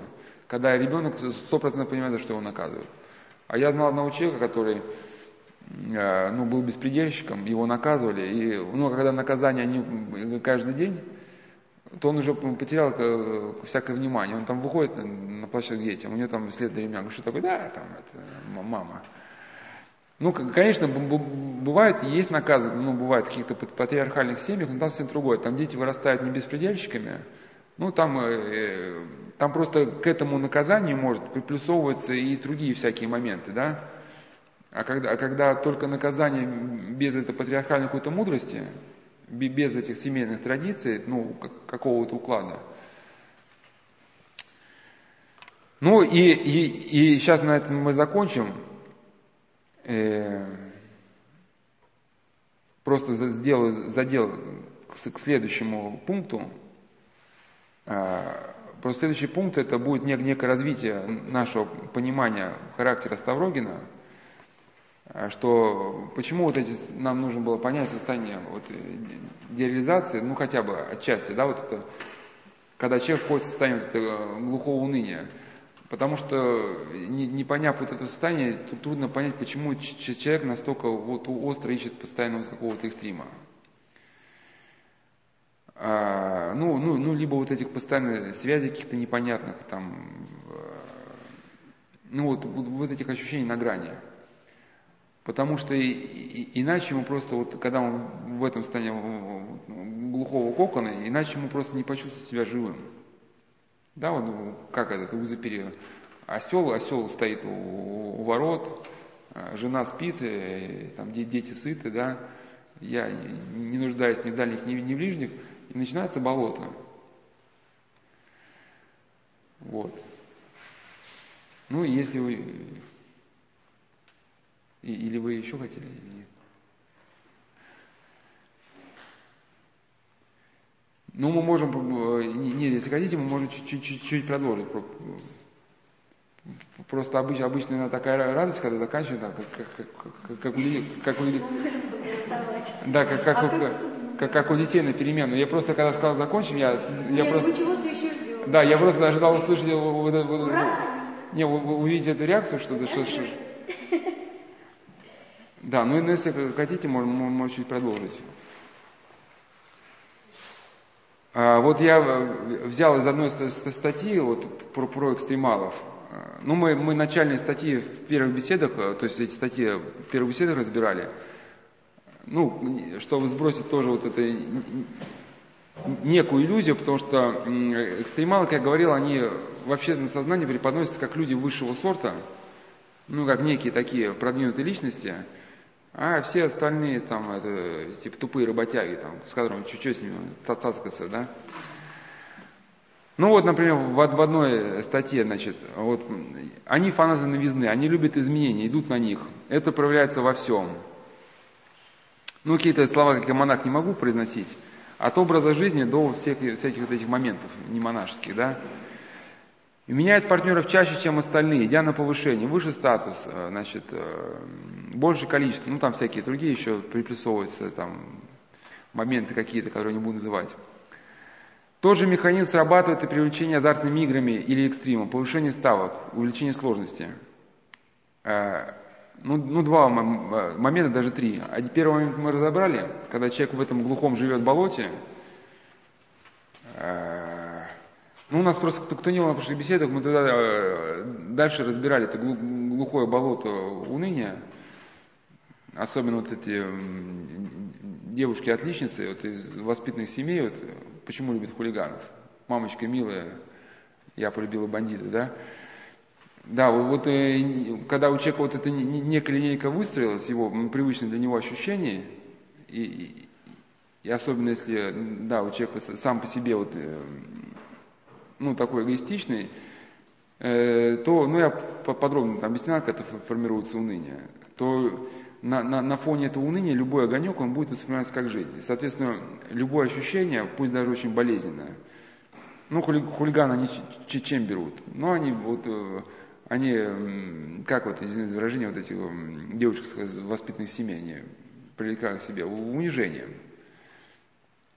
А, ну, очень сильно обидит унизит прямо. Ну, так, конечно, в слезы, потому что она всегда жила в, в, в такой очень аристократичной атмосфере. И с, у нее, единственное, со мной так никогда никто не обращался. Ну и, и получается, начинает действовать принцип рекламы, что... Э, знаете, чем принцип рекламы? Чем, чем тупее, тем лучше. Да, и, и, и что, ну-ка, снимайте какой-то совсем тупой ролик, ну, от которого людей выворачивают просто, да, я не представляете, вчера показали такую тупизну. Да, ну и самое главное, пошел процесс обсуждения. А, идет, пока вы обсуждаете что тупизну, на обсуждение какие-нибудь гвозди с тупой рекламой. Ну и у вас фигурирует сознание гвозди и тупизна. Со временем вы ситуацию забываете, вы уже немножко трудно вам припомнить, почему именно реклама была тупой, но, но сам факт гвоздей, да, марки, он остается в сознании. Ну, так называют, называется э, дремлющий эффект. Что, в принципе, специалисты поняли, что неважно, как, э, какой дать, дать человеку посыл, отрицательный или положительный, то есть как продукт рекламировать, может даже как с отрицательной стороны. Важно, что когда он отлежится в сознании, он начнет ну, притягивать к себе сознание человека. И вот этот принцип хулиганский, да, вот, значит, э, такое жестокое унижение, она неделю думает, как со мной могли обойтись, со мной никто не обращался – и потом он такой кроткий, смиренный, значит, а, одевает белую рубашку, там, приносит цветочек и просит прощения, да. Вот. Ну, и, и, и, и само, конечно, вот, ну, просто не, не, буду просто все повторять, но в целом просто отмечу, что вот эгоизм человека именно и формирует вот, вот некую закрытость от мира. Потому что только тогда, когда мы способны как-то от, от эгоизма перейти а, к другому человеку, там мы способны увидеть, что другие люди, они разнообразные, но в принципе интересные. Только тогда мы мир можем как-то видеть объемно, когда у нас внимание как-то устремлено куда-то.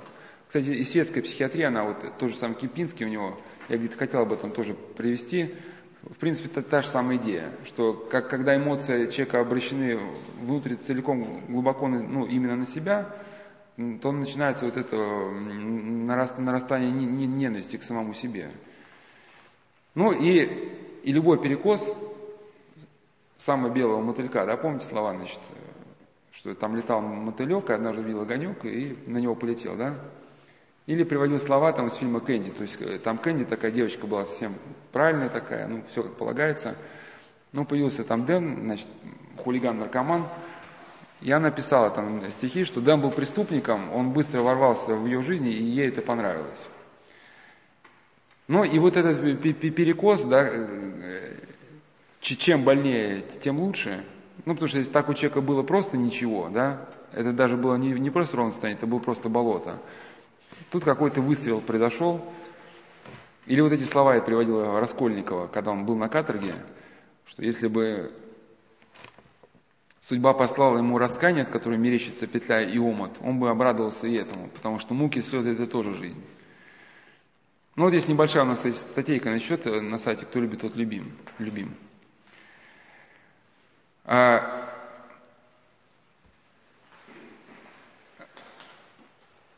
ну, кстати, вот, вот мы наконец-таки добрались до более-менее каких-то интересных мыслей. А, ну, это не, не мои мысли.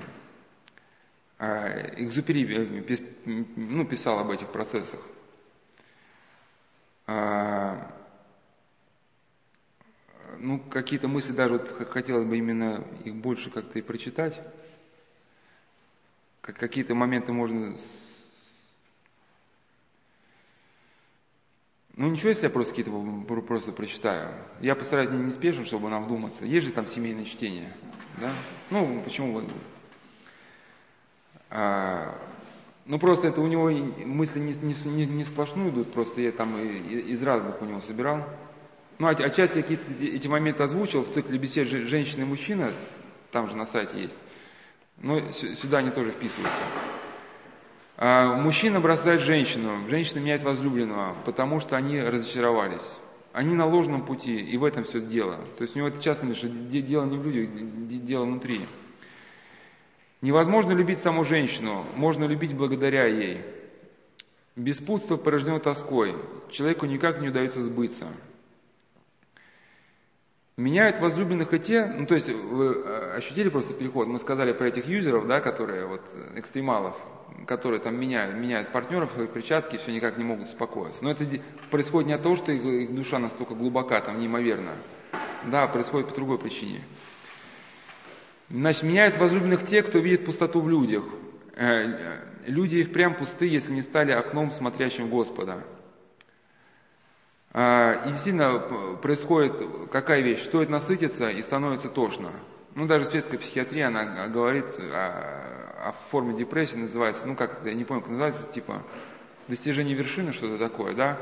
Пока дошел к вершине, тебе казалось, что вот она цель, сейчас ты придешь, и тебе станет счастливо. Ну, ты забрался на вершину горы. Ну и, ну и чего, да, ну надо спускаться. Э, чаша наполнится, если ты сохранишь э, себе верность, если ты будешь блести свой дом. Пусть сейчас он пусто оставлен, но твой дом – единственная для тебя возможность насытить сердце. Вы понимаете смысл этой фразы? Что когда человек начинает себя расплескивать по жизни, то ну, в этих эмоциях направо-налево во всякие моменты нездоровые впутываться, то чаша его расплескивается, и потом ему уже ничто не в радость.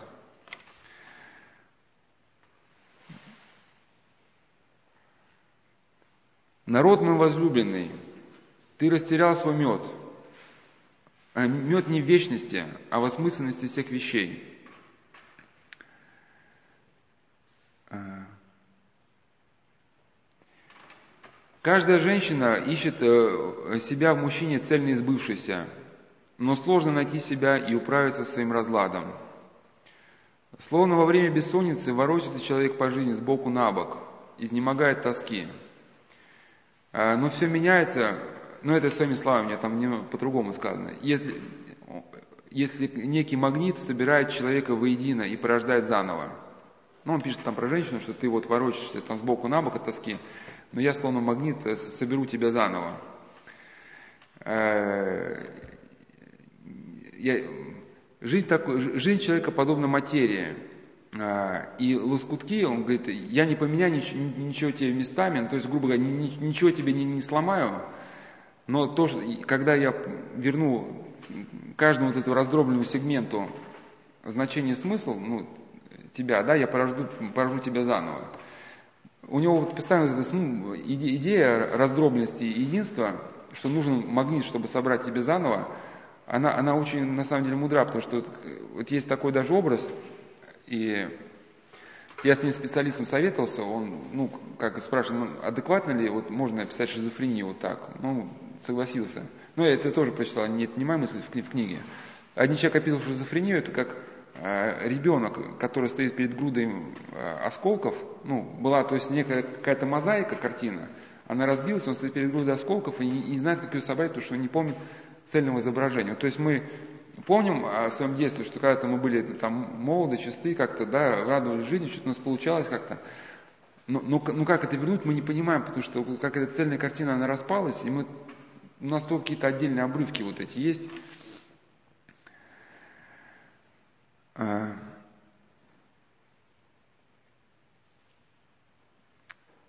А, я не говорю, приди ко мне, я обрежу э, то есть я говорю, приди ко мне, и ты породишь сам себя. Ты протянешь ко мне свою разноликую дробность, и я верну тебе твою целостность. Не я буду идти посредством тебя, а ты сам пустишься в путь. Ну, почему у нас беседа, да? Потому что когда задают вопрос, что, что мне делать там, с, с унынием, люди ждут, что, чтобы я за них пустился в путь. А я хочу, чтобы вы пустились в путь, понимаете, да? Со своей этой дочерью там и прочими проблемами. Вот женщина, это горячая озлоблена. Я знаю, ей не управиться со своим разладом. Она зовет сказителя и приказывается, пой, он поет. Не то, говорит она, убирайся, зовет другого, потом третьего. Она изнуряет их и мучает, в изнеможении будет подругу. Ну, сейчас есть телефон, удобный способ, да? Тоска смертная, сказители своими сказками не могут развеять, да? И любовь, один, другой, третий, она собирает одного за другим. Она ищет в каждом себя цельно избывшийся. Но как найдешь себя? Ты ведь не вещь, которая затерялась среди множества других. Но в тишине приду я, незримый сшиватель. Я ничего не изменю в материи, даже не поменяю лоскуты местами, но верну каждому лоскутку значимость, э, но верну каждому лоскутку значимость и смысл. Любви нужно найти себя, я спасу того, кто полюбит существующему. Э, существующее, важное число, потому что такую любовь возможно насытить. Мы дальше будем говорить, почему возникает чувство ненасыщаемости. Ну вот, уныние, у, уныние порождает, ну так, уныние основано на эгоизме, его никогда не насытить. И человек в состоянии уныния бросается в эти удовольствия, но никогда ни к чему не придет, потому что вот, ну, это без, бездонность. И вот Экзупери говорит, что «я спасу того, кто полюбит существующего, потому что такую любовь возможно насытить». А, значит, а вот, вот он пишет о женщине, которая бросает в ночь свой вызов. Кто-то явится, появится и ответит, но тщетно она будет перебирать мужские плащи, мужчине не насытить ее. А, кто любит утро любви, никогда не узнает встречи но я оберегаю ту, что обрела себя во внутреннем дворике своего дома. Ведь и кедр набирается сил, когда вырастает из, те, из, из семени. Не ту, что ради весне берегу я, а ту, что послушна цветку, который есть весна. Не ту, что любит любить, но ту, которую полюбила. Я перечеркиваю ту женщину, которая таится в вечернем сумраке и начинает творить ее заново. Вместо ограды я ставлю с ней чайника, жаровню, блестящий поднос из меди, чтобы мало-помалу безликие вещи стали близкими, стали домом и радостью. Дом откроет для нее Бога, заплачет ребенок, шесть попросится в руки, и угли очага потребует, раздуй нас. Э, я сберегаю аромат для вечности и леплю вокруг него сосуд – а я, это каждодневность, благодаря которой округляется плод. Я принуждаю женщину позабыть о себе, но только ради того, чтобы вернуть потом Господу не рассеянный ветром слабый вздох, но усердие, нежность и муки, которые принадлежат ей одной. Ну, это, в принципе, у него несколько поэтика, а вот тут более конкретно. «Долго искал я, в чем суть покоя. Суть его в нарожденных младенцах, в собранной жатве, в семейной очаге. Суть его вечности, куда возвращается завершенная. Э, покой веет от уснувших овец и сложного белья, от добросовестно сделанного дела, дела ставшего подарком Господу. Ну, если о, о чем идет речь, что в жизни человека появилась некая основательность, потому что если человек сам по себе, ну, может, хорошо было, что вы этот вопрос задали, если человек сам по себе не сформировался как личность, то его невозможно ничем насытить, потому что все, что мы ему предложим, он будет воспринимать, ну, как ребенок воспринимает ну, какие-то очередные игрушки. Он не будет видеть за этими вещами никакого смысла. Да, но, но если человек ну, вырастет сам по себе, э, то он ставится, ну, способен воспринять. Но вот у Экзюпери есть такой еще образ, что, например, однажды человек увидел, что люди радуются при получении письма от любимой. И он вдруг подумал, что письма сами себе, по себе способны принести радость. И он там, ну, и, ну ему кто-то написал, да, 10 писем, и он удивляется, почему он читает эти письма и не получает радости. Но смысл-то, почему человек испытывает, получает э, радость, прочитав письмо любимому? Потому что он в данный момент любит, да? И вот только тогда, когда у человека как-то собирается воедино, в принципе, у, у Экзапери такие мысли, они напоминают в чем-то святоотеческие учения. Вот как это, да, Нил Синайский про цельность писал. Я бы даже вот э, про эту цельность, у Экзапери есть слова, которые я вообще хотел вынести в эпиграф, что «не ищи света, как, как вещи среди вещей. Строй храм, и он озарит тебя своим светом». То есть вот когда отдельные камни лежат в пустыне, у них э, нет уникального свойства вот этой молитвенной прохлады. Но если бы эти камни собрать в часовню, да, то, то мне родится вот эта прохлада, в которую мы можем э, зайти, как бы, ну, грубо говоря, и обрести себя, да. И, и соответственно, вот когда человек вот собирается, ну, приходит это ощущение цельности, в нем вырастает, появляется некое новое совершенно качество, которого никогда раньше не было которое делает его, его способным начинать усваивать вот те содержания, которыми вообще живет мир.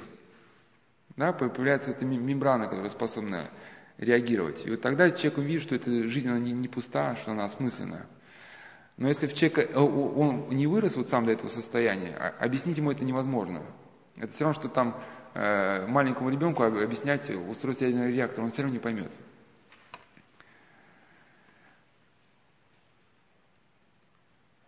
И вот несколько слов вот об этой ненасытимости. А, ну, когда человек э, одержим страстью ныне, его ничто не может насытить. Вот как Изу переписал, да, там приходит мужчина, один, второй, третий, убирайтесь там. А, значит, человека, человека, человека ненавистничество вырастает из слепоты к божественному. А, Человек смотрит а, из собственного зла на мир и видит в нем зло, и приучается не видеть ничего, кроме зла. И в каком-то а, смысле он уже, ну то есть он, ну просто какие-то своими словами добавляю, и человек становится не, в состоянии содержать божественное и сосредоточивать все свое зрение на порочном. Ну и порочно он начинает считать, что это и есть то самое главное в жизни – ну, то есть, если он вообще привыкает сосредоточиваться на каких-то, ну, вот этим, на негативе, ну, перетерять это бесконечно все негатив в разговоре, если так уж ближе к нашей жизни, да, то в нем со временем развивается навык вот все принижать, вот любые самые высокие содержания. И этот человек, он может успокоиться, ну как успокоиться, принос смысл, конечно, только тогда, когда он увидит низость чужой души. Да? Или, подчеркиваю слова, развернуть собственную низость доказательной силой. Вот это очень хорошо, это, просто слова Ивана Ильина подобрал, потому что они объясняют характер Ставрогина. Ставрогин, когда вот это писал собственное письмо, ну, письмо, где он пытался объяснить э, свои преступления, он не сколько каялся в том, что он совершил, он просто, ну, как бы любовался вот, вот этим, что он там блудил, устраивал, устраивал эти дуэли, да. Ну, такая не, некая рисовка, что ли. И это становится для человека, ну то есть э, видеть во, во всем везде низкое, да, и упиваться собственной низостью какой-то. Это становится для человека неутолимой потребностью, победой и наслаждением. А человек, уязвленный своей низостью, жаждет унизить и других. Ну вот если кто-то читал а, роман «Идиот», да, вот, кстати, даже психиатры говорят о синдроме Настасии Филипповны – ну, поэтому, может быть, гений Достоевского и проявился, что он, он написал такую, как бы, э, вещь-то в каком-то смысле даже клиническую. И вот эти слова к ней, в принципе, относятся. И, читал кто-нибудь, нет? Читали, да?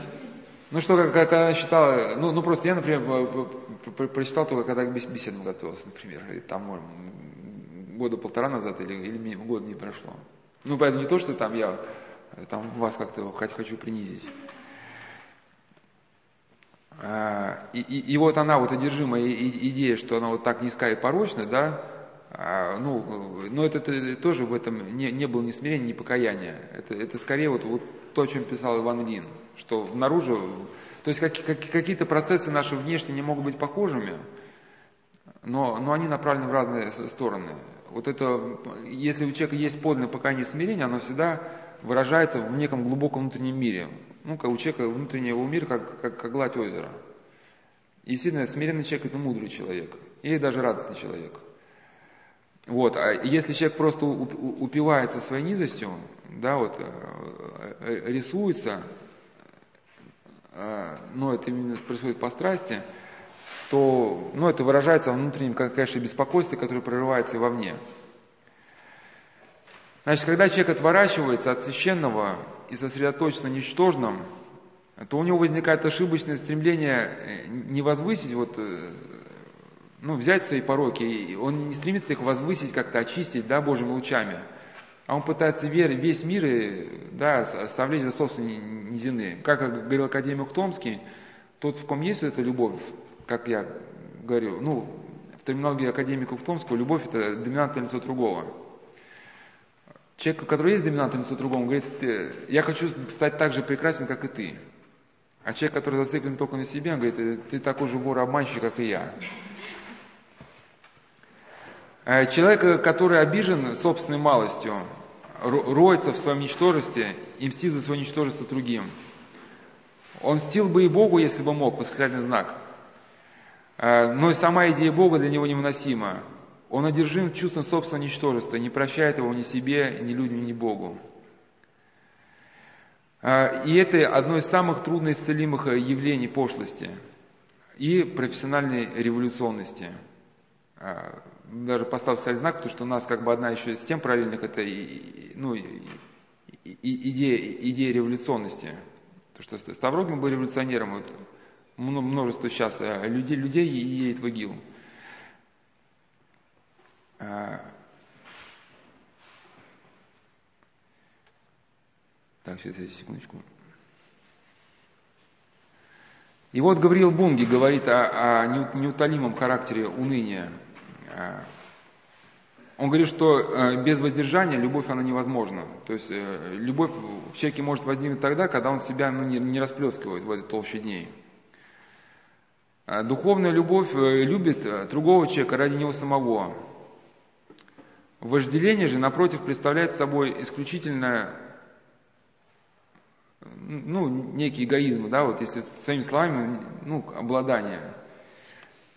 И э, ее похоть не, неутолима и неизбежно приводит к печали и унынию. То есть, когда человек, э, эгоист, когда любит, он хочет обладать другим, на этом почве у него, э, он не может испытать утоление, да, вот, своей страсти.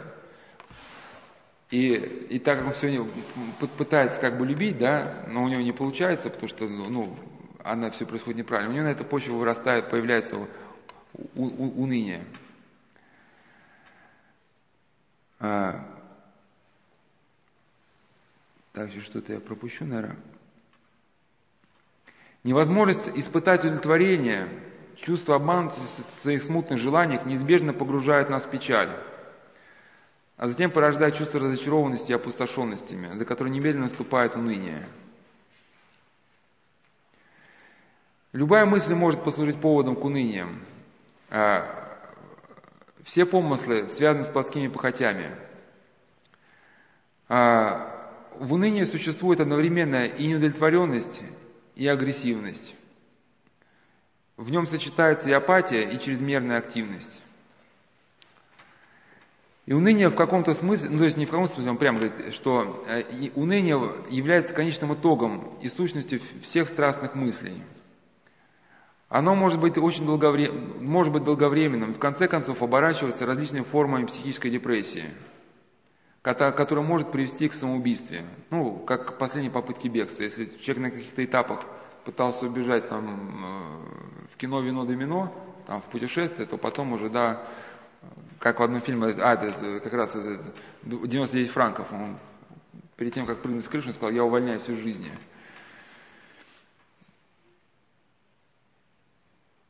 Так, пять секундочку. Под воздействием отчаяния, э, пишет Жан-Клод Ларше, ну, у него здесь э, отчаяние это, это развитие уныния. А иногда и простой печатель, печали человек нередко придется разрушительным страстям, думая, что эти страсти помогут излечить ему это состояние.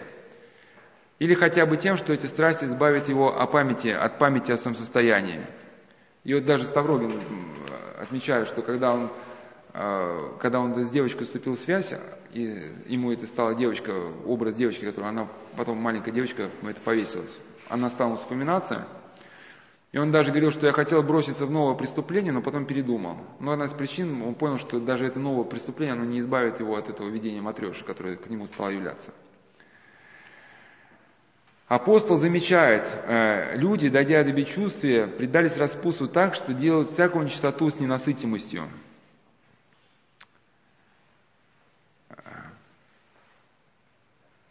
Будучи источником духовной смерти, отчаяние доводит человека до самоубийства, лишая его надежды на что-либо в жизни.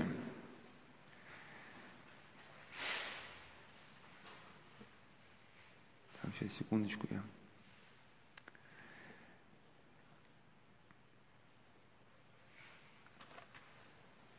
Ну вот и Авраам Рейдман, а, он писал о том, что когда человек обуревается страстью печали, а, а, в этом болезненном состоянии, но человек как будто бы иногда испытывает, э, ну именно в моменты одержимости вот этой печалью, некое вот это ядовитое э, наслаждение. Ну, все мы, наверное, замечали, как иногда страшно хочется себя пожалеть.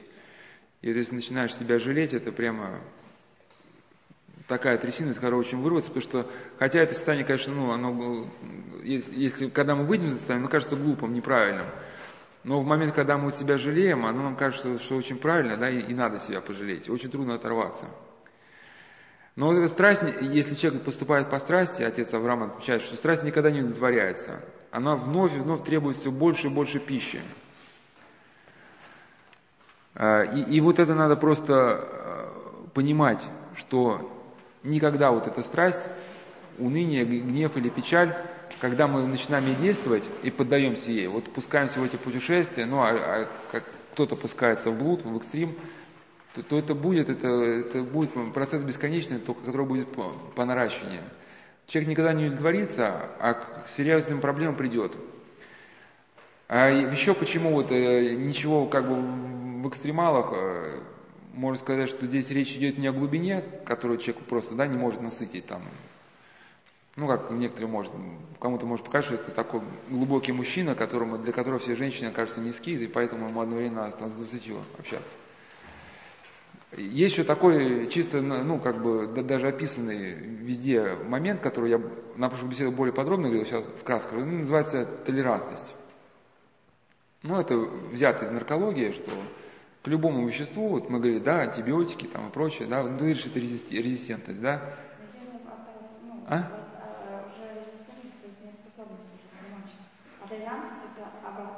Ну, ну, ну, ну, ну, ну, ну, ну я, я к чему, что толерантность, она, она просто похожа, если мы просто берем по факту, что раньше, раньше помогала там упаковка вот этого клоцида, да, то, то если человек прервал курс лечения, ему надо уже две упаковки. Ну вот и также человеческий организм при, при, привыкает. Если раньше нужна была одна, такая доза, то потом доза вырастает.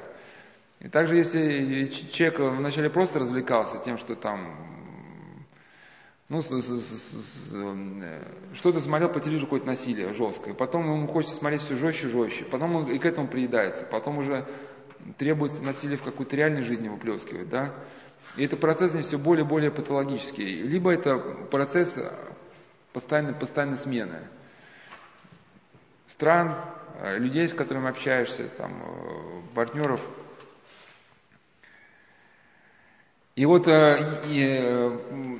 э, те, те, те материалы просто, которые я значит, э, приводил, э, потом заметил даже не- некую цикличность даже, что вот, вот эти э, э, темы, которые мы брали, уныние, нарушение восприятия, э, ненасытимость, э, ну как-то подспудно, они потом да- даже те, э, возвращаешься к старым материалам, которые уже проговаривал, и находишь в новое-новое.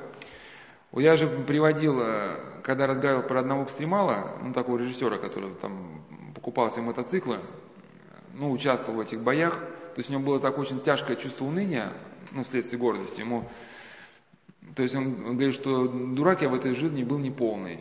То есть, ну, амбиции были, и хотелось лезть, лезть по лестнице успеха, но я реально понимал, что того статуса, который я хотел иметь, я уже не достигну.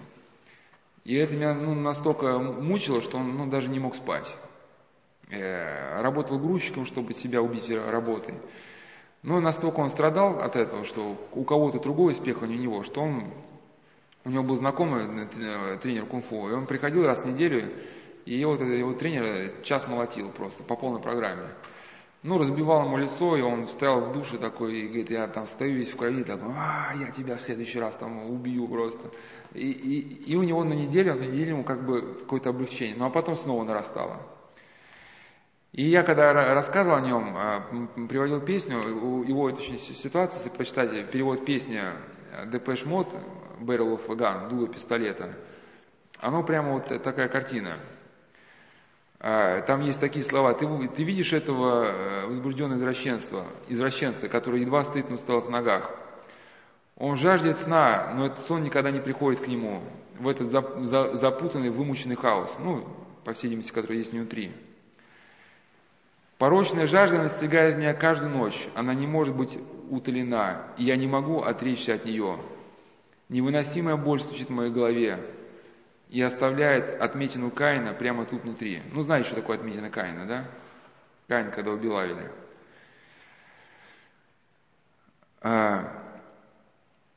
И вот характерное, если уже сегодня на сегодня как бы надо подвязывать, я сейчас еще несколько образов приведу и уже закончу. И уже, ну не то, что выходим на финишную прямую, мы уже в следующих бесед уже выйдем непосредственно уже не на подготовительный такой арт-обстрел, а уже ну, непосредственно на тему депрессии, ну не будем разбирать. Ну если раньше мы все подходили к этому, что все эти проблемы, которые сейчас есть, это просто, ну потому что люди не все соглашаются, что это уныние.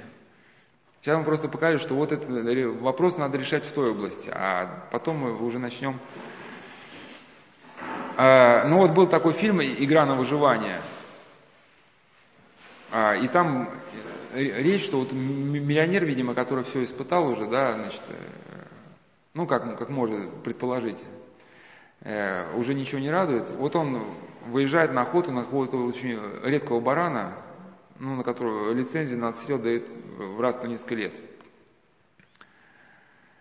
Его спрашивают, значит, давно охотитесь, ради трофеев убиваете, да, ради них? Ясно, что не, ну, отвечает миллионер, ясно, что не ради компании девушек, от скуки нет лучшего лекарства.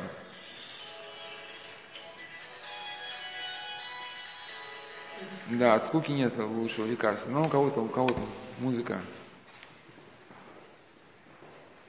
И подытоживая э, э, эти идеи, ну, как бы закольцовывая, просто мы с этой беседы, в принципе, вот с этого фильма начинали, э, охота на, как игра на выживание с, с этим, с Дугласом. Начинали с идеи толерантности, в принципе, но сейчас делаем такое кольцо, ну, если кто-то будет слушать, может, для лучшего запоминания, потому что иногда это кольцо ну, помогает как бы запомнить. Ну, то есть ну, ну, то есть статья заканчивается с того, с чего начиналась. И вот профессор Карамурза пишет, уже ясно многие истоки этого нигилизма и тоски. Это плата за лишение мира его святости и благодати. Ну, хоть он пишет о телевизионных образах насилия, но это применимо и ко всему, о чем мы говорим. Человек жадно глотает эти образы, чтобы защититься от тоски. В результате, как и в случае наркотиков, человек должен потреблять все больше и больше количества и все более грубых сильных образов, пока не будет разрушен как личность. Э, телевидение западного общества формирует культуру насилия, делает преступное насилие приемлемым и даже оправданным типом жизни. Телевидение резко преувеличит роль насилия в жизни, посвящая ему все больше время. Ну, насилие, э, насилие оно даже э, человека не, не столь привлекает, сколько блуд, потому что даже блуд человека насыщает, а насилие, оно всегда как бы, значит, ну, вот особенно, да, вот сексуальный садизм, это, не, это сейчас весь мир туда, вот, вот в эту область скатывается, потому что приедается, в принципе, все. Да, и, и, и когда человеку уже все приелось, ему все, все болезненнее и болезненнее, все острее и острее. Ну а куда ему уходить? Вот только вот туда, да, значит, сексуальный садизм. Ну, если он не найдет э, друг другого, как бы, ну, подлинного смысла жизни. А, ну, потому что телевидению это выгодно, вот это насилие, потому что это смотрит, а раз смотрит, значит, э, проплачивает рекламу на вашем канале. Телевидение представляет насилие как эффективное средство решения жизненных проблем и создает образ насильника как положительного героя. Эксперты говорят, что показывая спектакль насилия, они якобы отвлекают э, людей от насилия реального. И что, мол, когда человек возвращается в реальную жизнь, реальная жизнь оказывается лучше, чем на экране. Но на самом деле, э, вот эта гипотеза катарсиса, это, это неправда. Уже в этом году не успею про нее поговорить. Но вот на, на, просто гипотеза создается потому, что нужно продавать компьютерные игры, связанные с насилием, да, это огромный бизнес, но как-то надо оправдать. А эксперты говорят, что, мол, создается культура насилия, которая заменяет э, насилие в реальности. Ну, то есть еще хотелось, хотелось ударить кому-то в лицо, он типа там побьет, значит, кому-нибудь в игре в лицо, да, или посмотрит боевик, и, мол, успокоится. На самом деле, да, то, что мы знаем о нейрофизиологии, позволяет утверждать обратно, что когда человек убивает на экране, доминанта насилия, она то также развивается. И вдумчивые люди утверждают, что культура насилия не заменяет, а узаконивает реальность насилия. И более того, в реальной жизни акты насилия изолированы. А телевидение, ну то есть вы увидели, как, ну да, кто-то кому-то лицо там набил, но прошли мимо, но это впечатление у вас балансировалось там, там цветочком, который увидели на клумбе, да, а в телевидении все это дается вот таким потоком, который оказывает на психику гораздо больше действия, чем реальность. И вот слова, ради которых я и читал все это. Показ насилия по телевидению – это попытка скомпенсировать страшную скуку, которая владела э, людьми, лишенными естественных человеческих связей. Человек испытывает э, пассивную тягу к изображению преступлений, катастроф, кровавым жестоким ценам. Люди жадно поглощают эти образы, потому что это самый быстрый способ вызвать возбуждение и тем самым облегчить скуку без внутреннего усилия. Но всего лишь малый э, шаг отделяет пассивное наслаждение насилием от активного возбуждения посредством садистских и разрушительных действий. Телевидение становится генератором насилия, которое выходит из экрана в жизнь. Во всяком случае, для части населения это подтверждено. И э,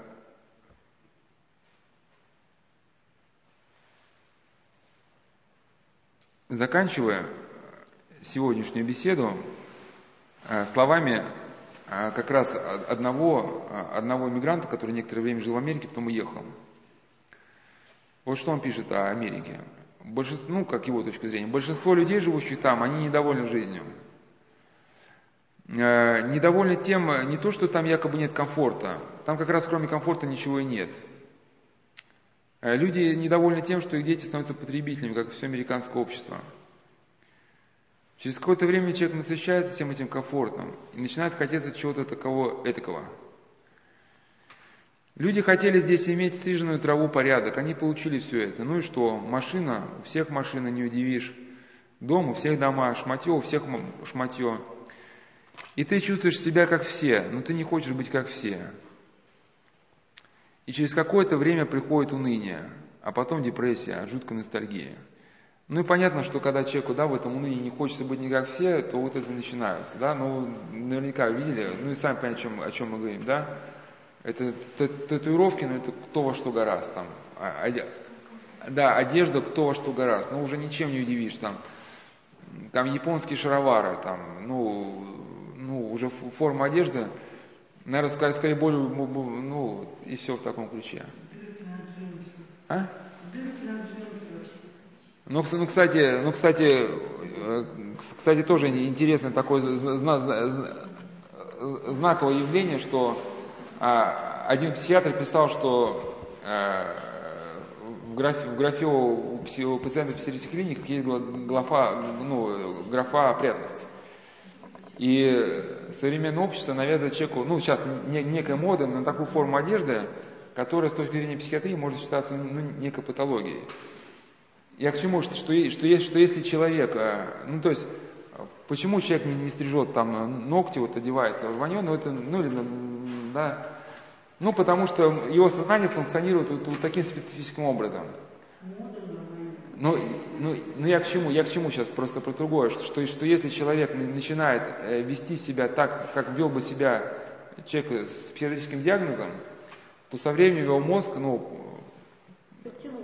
да, с- о, правильно, да, С- со временем его мозг подтягивается к такому состоянию, что как будто бы, ну, для него, чтобы это состояние воспринималось как наиболее естественным. Понимаете, да? По- Поэтому это ве- вещь, ве- вещь далеко, далеко не безобидна, и некоторые люди говорят, что ну что же, я могу одеваться во что хочу, это же не влияет на мою духовную жизнь. А как святые отцы были с этим согласны. Вот Феофан Затворник, он говорит, что иное расположение души у сидящего на престоле, иное расположение души у сидящего на помойке. Одно расположение души у одетого человека в светлую одежду, да, и иное расположение души у одетого в другую одежду. То есть от того, как мы одеты, как мы себя ведем, уже фо- формируется наш внутренний мир. Ну, кстати, это то, что хоть мысль Игнатия Бринчина, но это, в принципе, то же самое, как его Кимпинский называл, автопортрет. Ну, и на этом мы